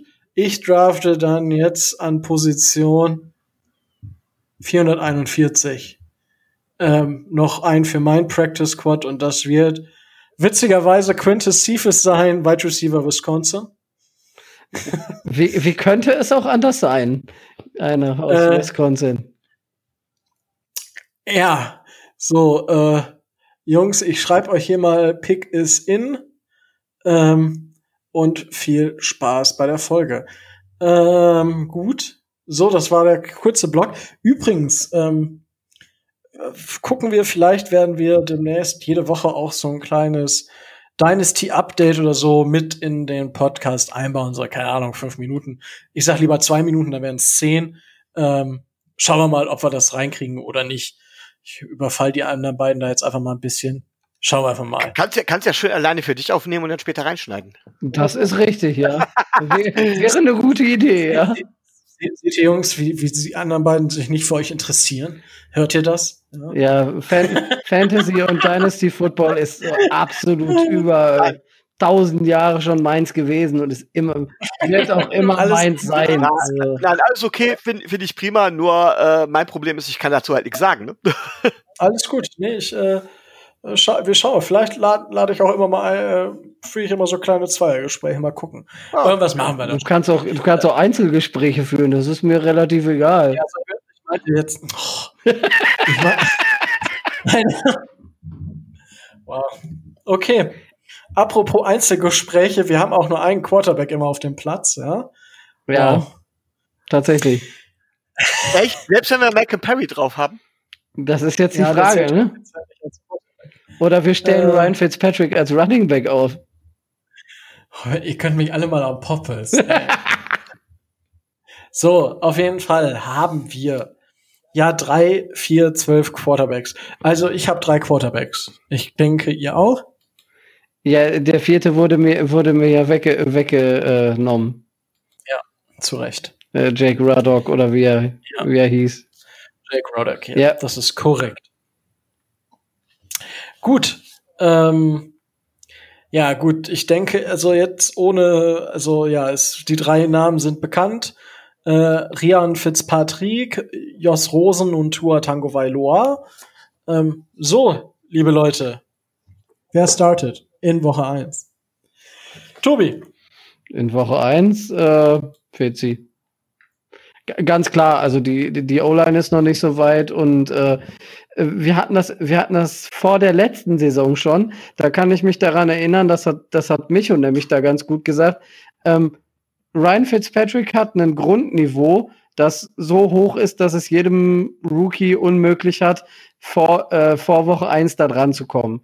Und äh, das ist bei, bei Tua auch so und das äh, sehe ich auch bei Rosen so wenn wir rein nach der Qualität und nach der Stärke gehen, muss äh, Ryan Fitzpatrick an, äh, in Woche 1 starten. Okay, gut, ähm, das kann man so sehen. Äh, Micho, wer startet bei dir in Woche 1? Ja, Ryan Fitzpatrick wird auch bei mir starten. Also ähm, ich sehe das Ganze ja deutlich zynischer als Tobi. Ähm, Ryan Fitzpatrick wird, wird einen Bonus aus der letzten Saison haben, das ist schon mal klar. Das ist Punkt eins. Punkt zwei ist äh, O-Line, neues System, alles noch nicht so sattelfest. Da wird man das Risiko mit Tour nicht direkt angehen, aber klar ist, Tour wird natürlich im Laufe der Saison kommen. Ne? Ähm, die Frage ist, was halt, was passiert, wenn Fitzpatrick den typischen Meltdown schon zu Beginn der Saison hat oder sich verletzt. Ähm, ich glaube nicht, dass man das Risiko geht, Josh Rosen schon einzusetzen, denn ich glaube, dass man versuchen wird, für Josh Rosen noch irgendwo dann letztendlich einen Pick zu bekommen. Mm, und deswegen, ja, gehe ich nicht davon aus, dass man da riskieren will, dass sein Stock noch weiter fällt. Stattdessen wird man ihn versuchen, irgendwie aufzubauen. Ähm, und dass es da auch gar nicht mehr um die Leistung geht. Also selbst wenn, wenn, wenn es stimmt, was man hört, dass Josh Rosen wirklich einen Riesenschritt nach vorne gemacht hat, dass der super spielt und so weiter, wird man Josh Rosen wenn möglich nicht spielen lassen. Punkt. Einfach damit er halt eben auch nicht äh, damit man nicht in die Verlegenheit kommt, erklären zu müssen, äh, warum Josh Rosen nicht weiterspielt oder warum man Josh Rosen abgibt. Okay, ähm, ich, okay, wir führen einfach die Diskussion. Ähm, ich glaube, dass es unserem Headcoach scheißegal ist, ja, in irgendeine Verlegenheit zu kommen. Äh, ich glaube, dass unserem Headcoach, äh, dass der die Spiele aufstellt, die das Team äh, am meisten dazu bringen, das Spiel zu gewinnen. Und dementsprechend ähm, glaube ich, dass es da die Chance für äh, The Chosen One, The Rosen One geben wird. Und ähm, wir haben erst noch drei Wochen. Drei Wochen sind verdammt lang. Und letztes Jahr, wenn ich mich erinnern kann, hieß es, ja, Fitzpatrick um Wellenlängen besser. Und dieses Jahr, ja, Fitzpatrick ist besser es sind gar nicht mehr diese Auswüchse, die es man hat. Und äh, ich denke, das letzte Jahr war für Josh Rosen definitiv nicht einfach. Sein Rookie-Jahr Rookie war für ihn definitiv nicht einfach. Er hat erst den First Overall, jetzt hat er den Fifth Overall Pick indirekt vor die Nase gesetzt bekommen. Ja, und äh, ja, ich äh, gehe diese Saison dafür, dass Josh Rosen unser Starter in Week 1 sein wird. Definitiv. Ich weiß nicht, also ja, ich gehe, also Fitzi ist zwar momentan besser in Führungsposition, ähm, aber wir können hier nicht so einig rausgehen, deswegen, allein deswegen ähm, sage ich schon, dass Josh Rosen unser Starter in Week One sein wird. Nein, also was man gehört hat und ähm, ich habe da, ich kurz dazu, ich bin ja für uns, nochmal Fantasy Football jetzt, Äh, die, die Jungs vom Interception Podcast ähm, machen auch eine Dynasty League mit verschiedenen Podcast-Leuten zusammen.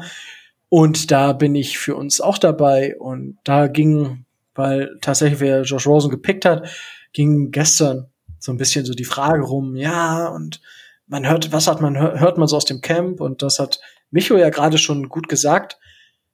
Man hört, dass Josh Rosen sich stark verbessert hat.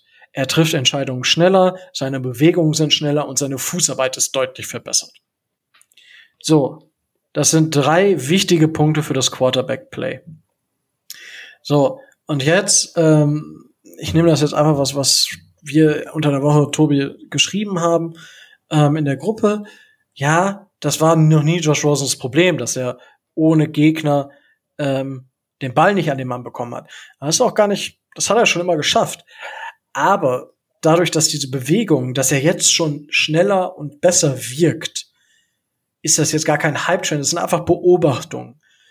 Und wenn er diese, das, was er jetzt an Verbesserungen geschafft hat, in, in Scrimmage mit reinbringen kann im Training, dann sehe ich da absolut ein offenes Rennen und ähm, ich glaube auch, dass ich, ich meine, wir reden die ganze Zeit nur von Ryan Fitzpatrick und ähm, von Tour. Sehr gut. Äh, ich war gerade kurz irritiert.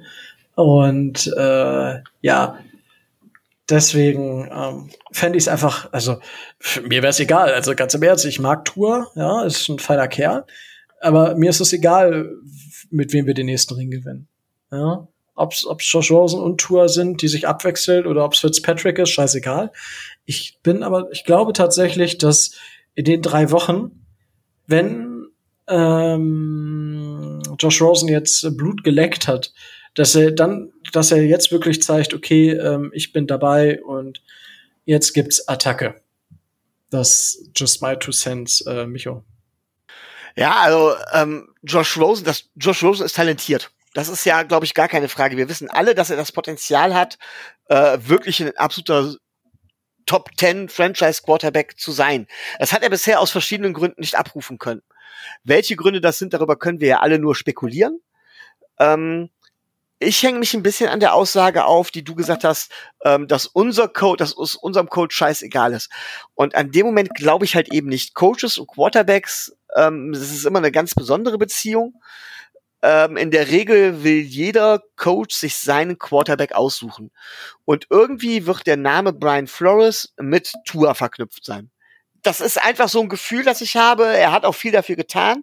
Ähm, hinzu kommt noch, dass er Rosen meiner Meinung nach letzte Saison an einer Stelle, darüber haben wir ja auch schon ausgiebig gesprochen, nicht unbedingt fair behandelt hat. Zum Beispiel hat er, obwohl Rosen besser gespielt hatte als Fitzpatrick, vorher Fitzpatrick wieder reingenommen.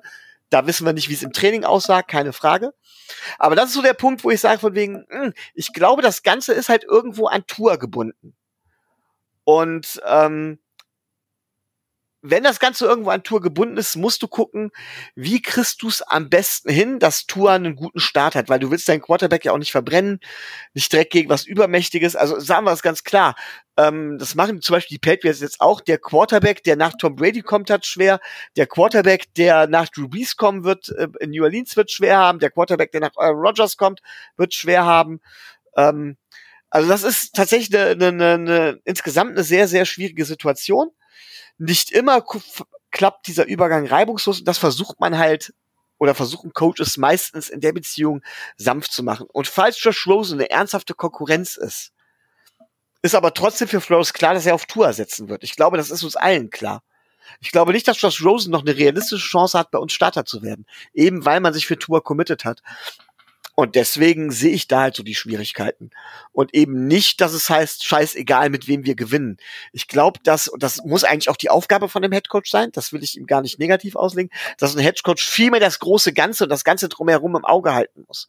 Und dieses Commitment ist für einen Quarterback ja auch wichtig. Von daher, ähm, ja, das, das nochmal zu deinen Two Cents. Meine zwei Cent zu deinen vier Cent, da sind wir, zwei Cent sind wir bei vier Cent und Tobi tut jetzt noch den letzten Cent für die fünf Cent obendrauf. Wieso sollte ich da noch irgendwas zu sagen? Also für mich. Wieso sollte ich mal noch einen Center zutun? Ähm, geil. Ich bin, ja, ich bin geizig. Schmarotzer hier. Ich bin geizig. Nein, aber äh, jetzt mal, jetzt mal ganz im Ernst. Ich sehe das so, dass wir ähm, äh, Josh Rosen so lange noch im, äh, im Kader haben, bis sich einer der, äh, der Starter äh, bei einer anderen Franchise verletzt, die dann bei Miami ankommen und wir Josh Rosen dann äh, in den ersten Wochen der neuen Saison spätestens äh, noch traden werden. So sehe ich das. Realistisch. Ja, gebe ich, gebe ich Tobi recht. Ich glaube nicht, dass wir, ich glaube nicht, dass wir Rosen traden werden. No way. Also, ich, ich, welchen Grund hätten wir? Ein gutes Angebot. Ja, was ist ein gutes Angebot? Ja, äh, das entscheidet ja dann. Äh, das ja, aber was wäre für dich, Tobias, ein gutes Angebot? Ein gutes Angebot für Rosen wäre, äh, wäre ein Mid-Round-Pick, dritte Runde plus ein Spieler. Ich glaube auch tatsächlich, dass der Wert im Moment irgendwo bei einem First-Round-Pick liegt. First-Round-Pick sogar liegt. Ähm, ja. Okay, ja. Also, Leider, ich, ich sehe ihn besser. Ich persönlich ja, sehe ihn auch besser, aber und ich mag ihn sehr. Warum sollten wir ihn dafür abgeben? Es gibt, also wir haben jetzt für zwei Jahre noch, haben wir Josh Rosen, einen extrem günstigen und durchaus guten Backup, wenn Tour übernimmt und Josh Rosen halt nicht überzeugen kann und er auch nicht die Chance hat zu überzeugen. Ja, okay, ich gehe auch davon aus, dass Tour irgendwann die Saison übernehmen wird. Ich kann mir aber vorstellen, dass Josh Rosen, das habe ich ja immer gesagt, ja, dass Josh Rosen definitiv noch nicht sein letztes Spiel für Miami gestartet hat. Ja, definitiv nicht. Ich glaube, er wird die Saison auch mindestens ein Spiel starten. Und ähm, aber wir haben für zwei Jahre einen verdammt günstigen Backup. Ja? So, und warum sollten wir einen verdammt günstigen Backup, der nicht schlecht ist? Ja, wieso sollten wir den abgeben? Für, für nur einen Fourth-Round-Pick. Wenn ich mir überlege, ganz im Ernst, das ist ein Quarterback lass den mal nach vier Jahren, dann in zwei Jahren ist er 25.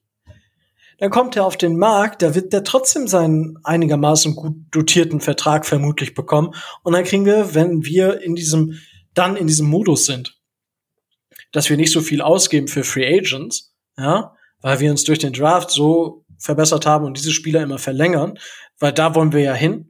Und das, das merkt man ja eigentlich auch. Also von, von, meinem Gefühl aus sind wir da jetzt in dieser richtigen Schiene drin. Wir bilden das Team.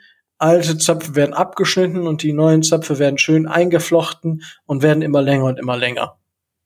Ähm, und dann verkaufst du, oder verkaufst du nicht, aber dann hast du Josh Rosen, den du dann halt abgibst als Free Agent und der dann halt dir einen, einen äh, Compensatory Pick bescheren kann. Also weiß ich nicht. Also ich sehe es halt nicht so, dass, dass wir da äh, Need hätten. Micho, ja? Ja, es ist, es ist genau das. Du hast gefragt nach einem Grund, warum wir Josh Rosen abgeben sollten. Und was du sagst, grundsätzlich ist das richtig. Ähm, das ist die Sicht von einem Game Manager quasi. Ähm, aber ich glaube, aus Coaches Sicht machst du halt Folgendes bei einem Rookie Quarterback, dem versuchst du Sicherheit zu geben. Und da versuchst du auch die Medien ruhig zu halten. Du versuchst dir zumindest zu Beginn keine Konkurrenz ins Haus zu holen. Ja, zum Beispiel der Grund, warum Kansas City Alex Smith getradet hat, bevor sie Patrick Mahomes installiert haben. Und aus demselben Grund versuchst du halt Josh Rosen abzugeben. Du willst erstmal, wenn du dich für Tour committest, ja, und dieses Commitment ist meiner Meinung nach da, dann willst du erstmal, dass keine Konkurrenz, keine realistische Konkurrenz da ist. Die Konkurrenz kommt vielleicht im zweiten oder dritten Jahr, wenn Tour gesettelt ist oder wenn er sich beweisen muss, wenn du ihn dann nochmal pushen musst. Aber vorher machst du, machst du das eigentlich nicht. Auch derselbe Grund, warum zum Beispiel Arizona Josh Rosen getradet, getradet hat, nachdem sie Kyler Murray geholt haben. Das ist auch, um keine realistische Konkurrenz im eigenen Lager für den Quarterback, mit, auf den man sich festlegt, zu haben. Das macht nämlich keinen Sinn. Und deswegen ist es so, dass du ihn einfach abgibst. Fitzpatrick ist die Rolle klar. Ja, für Fitzpatrick ist die Rolle klar. Und da gibst du dann halt gerne auch mal ein paar Millionen aus. Vom, aus Game Manager Sicht hast du vollkommen, äh, aus äh, GM Sicht hast du vollkommen recht, Rico. Dann ist es wirklich so, von wegen sagst du günstiger Backup Quarterback, gib Fitzy ab und so weiter oder bau Fitzy in den Coaching Staff ein oder was auch immer, behalt den Backup Quarterback und so weiter. Aber so denken halt meistens in der Regel zumindest die Coaches nicht. Die haben eine andere Verpflichtung und die denken da auch anders, glaube ich. Ja, gut. Ähm, mag zynisch, mag zynisch jetzt sein, aber ich glaube, nee, so aber, ist es leider. Nein, ich glaube, also weiß ich nicht. Dafür, also dann würde sich äh, aber unser Coach so ein bisschen selber ins Knie schießen, weil äh, er will überall Competition reinbringen und na, deswegen holen wir halt gewisse Leute noch. Ja, das wundert mich eigentlich nicht, dass wir noch einen zweiten Long Snapper, Kicker und Panther holen. Ja, Stone um, da auch äh, um auch Competition zu haben. Ja, äh, also es wäre für mich aus dieser Sicht, wie Flores sich präsentiert, er will auf jeder Position, ja, und sei es auf der Position der Reinigungskraft, die die Flure wischt, ja, oder des Pförtners oder der Sekretärin oder was weiß ich wo. Also ich glaube, der will überall Competition haben, ja. Der würde selbst zwei Türen hintereinander aufstellen, um der Tür Competition zu geben. Ja, also. Die, die Frage ist, wo du das hernimmst. Ähm, es gibt die einen Leute, die beobachten. Du hast gerade gesagt, Flores sagt das. Äh, was soll der auch anderes sagen? Flores muss natürlich auch viel erzählen. Es ist, da gehört so viel zu. Ich will ihm das auch nicht als Lüge andichten und ich will auch gar nicht sagen, dass das nicht stimmt. Aber das können wir, glaube ich, alles gar nicht so genau wissen ähm, das, was wir hier machen, ist ja im Nebel stochen. Das muss man ja auch mal ganz klar sagen. Ne? Und wir haben halt unterschiedliche Positionen. Da gibt's Argumente dafür, Argumente dagegen. Und ich verstehe deine Argumentation, Rico. Aber da gibt's genauso viel Beweise für, wie für meine Argumentation letztendlich. Weil Aussagen von, von, den, von dem Coach der Beziehung, die kannst du natürlich nicht ernst nehmen. Also das, darauf kannst du keine Argumentation aufbauen. Mm, jein. Und ich sag, ich sag jein, weil du den Coaches, du musst ihnen oft genug zuhören. Und natürlich kannst du dann auch sagen, ja, äh, die sagen eh immer das Gleiche. Ja, das ist richtig, jeder Coach sagt irgendwie das Gleiche, aber jeder Coach sagt was anderes. Oder viele Coaches sagen was Verschiedenes. Und daran merkst du halt einfach, was, was das Mantra ist. Und ähm, wenn ich, wenn ich jetzt an, an, an äh, Flores denke, dann ist es harte Arbeit, dann ist es Competition und dann ist es Disziplin. Das sind so die drei Punkte, die ich mit Brian Flores äh, in Verbindung bringen würde. Während ich zum Beispiel mit Adam Gaze halt eher äh, den Quarterback-Flüsterer, äh, Fancy Offense und keine Ahnung, was in Verbindung bringen würde, so von dem, was das, er Diese Sprüche, was man mit Gates in Verbindung bringt, können wir uns ja schon mal für den AFC East Podcast merken. Ich ja, glaube, das war gar nicht negativ. Ich, das war gar nicht negativ. Ich glaub, ja, ich glaube, du wirst aber Schläge bekommen, bitte, wenn du das, wenn du den Jets das ja, erzählst. Natürlich, aber das ist doch, also von dem, ich, ich meine jetzt von dem, was sie, was sie reden. Ja? Und ich meine, genauso kannst du das über Bill Belichick sagen oder über, keine Ahnung, alle anderen Head Coaches. Du musst denen halt nur oft genug zuhören und die werden immer ihre gewissen, gewissen Sachen haben, ja. Und äh, dementsprechend, ja, weil, also hast du verschiedene Daueraussagen von verschiedenen Coaches, woran sie sich eigentlich in meinen Augen messen lassen müssen. Und deswegen ist es, ein Competition ist so eins dieser Worte, die ich Brian Flores äh, definitiv äh, zutrauen würde. Und du kannst dann auch sagen, ja, auf die Worte von Spielern brauchst du auch keinen Wert legen. Aber da muss dann halt einfach mal die Unterschiede, die Unterschiede sehen. Zum Beispiel zwischen Flores und Gaze. Ich meine, ich nehme Gaze einfach nur mal als Beispiel, weil er vorher bei uns war. Nicht, weil er jetzt bei den Jets ist. Ja. Ähm, die, die, wie Spieler über den Coach reden, ist äh, nicht immer unterschiedlich, aber die Nuancen sind da schon deutlich. Und da deswegen meine ich, dass äh, es für mich, äh, deswegen glaube ich auch nicht daran, dass wir Josh, Ron, Josh Rosen weggeben. Aber messen lassen ist meiner Meinung nach ein gutes Stichwort. Denn ähm, ich glaube, dass Brian Flores Zukunft tatsächlich auch mit Tour verknüpft ist.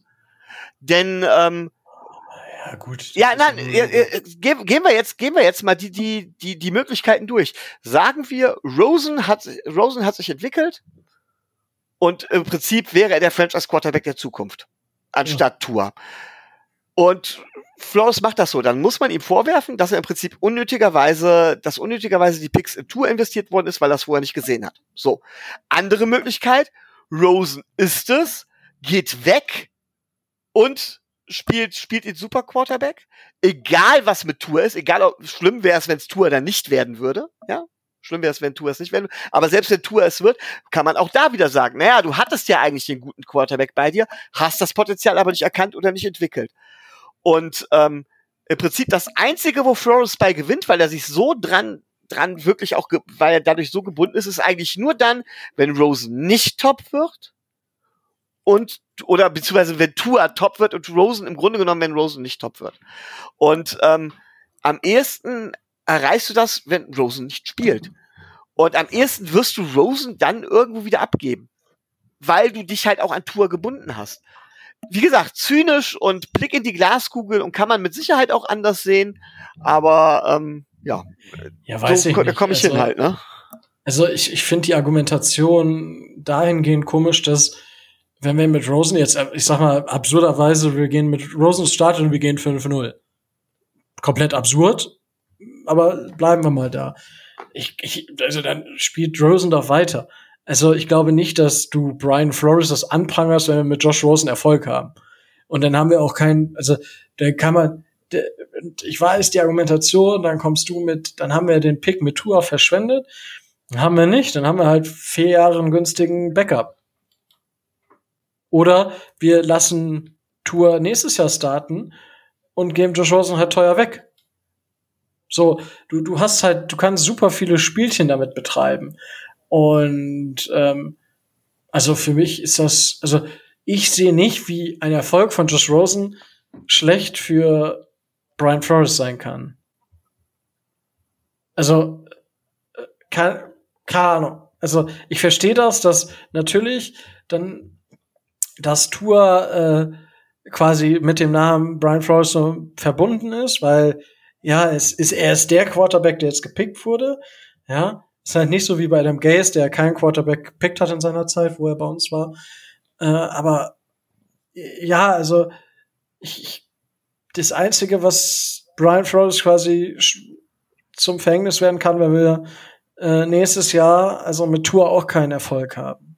Ja? Ich glaube, dann dann wird's, dann wird's knifflig. Ja? Und dann im dritten Tourjahr muss ja, da müssen dann quasi eigentlich die Playoffs drin sein. Ja, aber gut, das ist dann weite Zukunftsmusik. Soweit sind wir nicht. Ähm, ja, erstmal jetzt gucken, wie wir in Woche eins kommen, ob wir Woche eins überhaupt erleben. Das wird ja auch immer die Frage sein, wobei ich gefühlt in der NFL jetzt nicht so äh, momentan die Bedenken habe, dass es nicht klappen wird. Ich weiß nicht, wie seht ihr das so momentan? Von, vom Standpunkt heute Donnerstag ähm, gehen wir normal in Woche 1, Tobi? Ja, die Saison wird knallhart durchgezogen, egal was da kommt. Okay. Micho? Glaube ich tatsächlich auch, aber ich sage nochmal, ähm, äh, ich halte das, ich, also zumindest wird es irgendwann Schwierigkeiten geben. Auch jetzt wieder, was passiert ist, als Paris ins Halbfinale eingezogen ist im Fußball, äh, äh Finale eingezogen ist der Champions League, wenn man da wieder was sieht. Sportfans reagieren einfach bei Erfolgen ihrer Mannschaft nicht vernünftig. Und das ist halt das, was sagst du? Schaden kann. Ja, genau. ne? Ich glaube, ich glaube, da haben wir auch schon oft genug drüber geredet. Ich wollte gerade sagen, es ist halt äh, oft emotionaler als in anderen Dingen im Leben. äh, ja, ohne jetzt weiter viel erzählen zu wollen. Wunderbar. Gut, ähm, hatten wir noch was, was wir unbedingt erwähnen wollten? Ja, Tobi und Mittler? ich habe ich hab da noch was. Unser Gewinner der von, von, ähm, vom, vom letzten Mal, es war Mirko, richtig? Ja. ja. Ich würde ihn doch bitten, äh, wenn sein Gewinn da ist, ein Foto zu posten davon. Ach so, ja, also es ist, ich habe es eigentlich, also das dürfte da sein inzwischen schon. Okay. Mirko hat sich nicht gemeldet. Ich habe aber auch keine Empfangsbestätigung bekommen. Ich habe aber auch gar keine Verschicks, Verschickt-Mail bekommen, glaube ich. Äh, keine Ahnung. Also ich habe das Geld aber überwiesen. Das Konto war auch gedeckt. Ähm, also es ist auf jeden Fall alles. Er hat mir gleich gesagt, welche Größe und äh, das Motiv war das mit äh, Marke Zoccia. Ähm, und eigentlich habe ich es direkt auf den Weg gebracht. Ich hoffe, es ist schon da, Mirko, sonst melde dich mal, dann werde ich da nachhaken. Ja, gut, danke, dass du uns da nochmal erinnert hast, Micho. haben wir denn jetzt noch was? Ich überlege die ganze Zeit, ob nicht noch irgendwas war. Aber wahrscheinlich vergesse ich es jetzt und in zehn Minuten sitze ich hier und denke so scheiße. Äh, also, ich wüsste nicht, was, äh, was wir bis auf der, äh, bis auf dem Ausblick auf nächste Woche und die äh, Defense dann noch äh, haben sollten. Kommt auch nichts so Twitter-Technisches mehr rein heute. Das wird dann erst in einer Stunde passieren. Von daher sind wir soweit gut, glaube ich. Oh, es ist gerade was reingekommen. äh, hast du schon gesehen, Tobi? Äh, nein. Okay, äh, ab ist quasi effektiv sofort haben die Kansas City Chiefs ähm, ihren Fans verboten, Haarschmuck ähm, von Indianern oder halt indianisch äh, thematisierte Gesichtsbemalung zu tragen. Und den Tomahawk äh, Move. Den der ist auch verboten. Shop ja. Wird es auch nicht mehr geben. Also auch da wird sich langsam was tun. Ähm,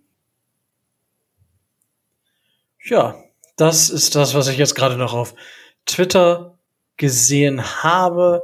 Das explodiert gerade. Ähm, naja, klar, sicher. Und sonst hier ist noch ein Bild von Tour. Tour wird irgendwann unser Starter werden.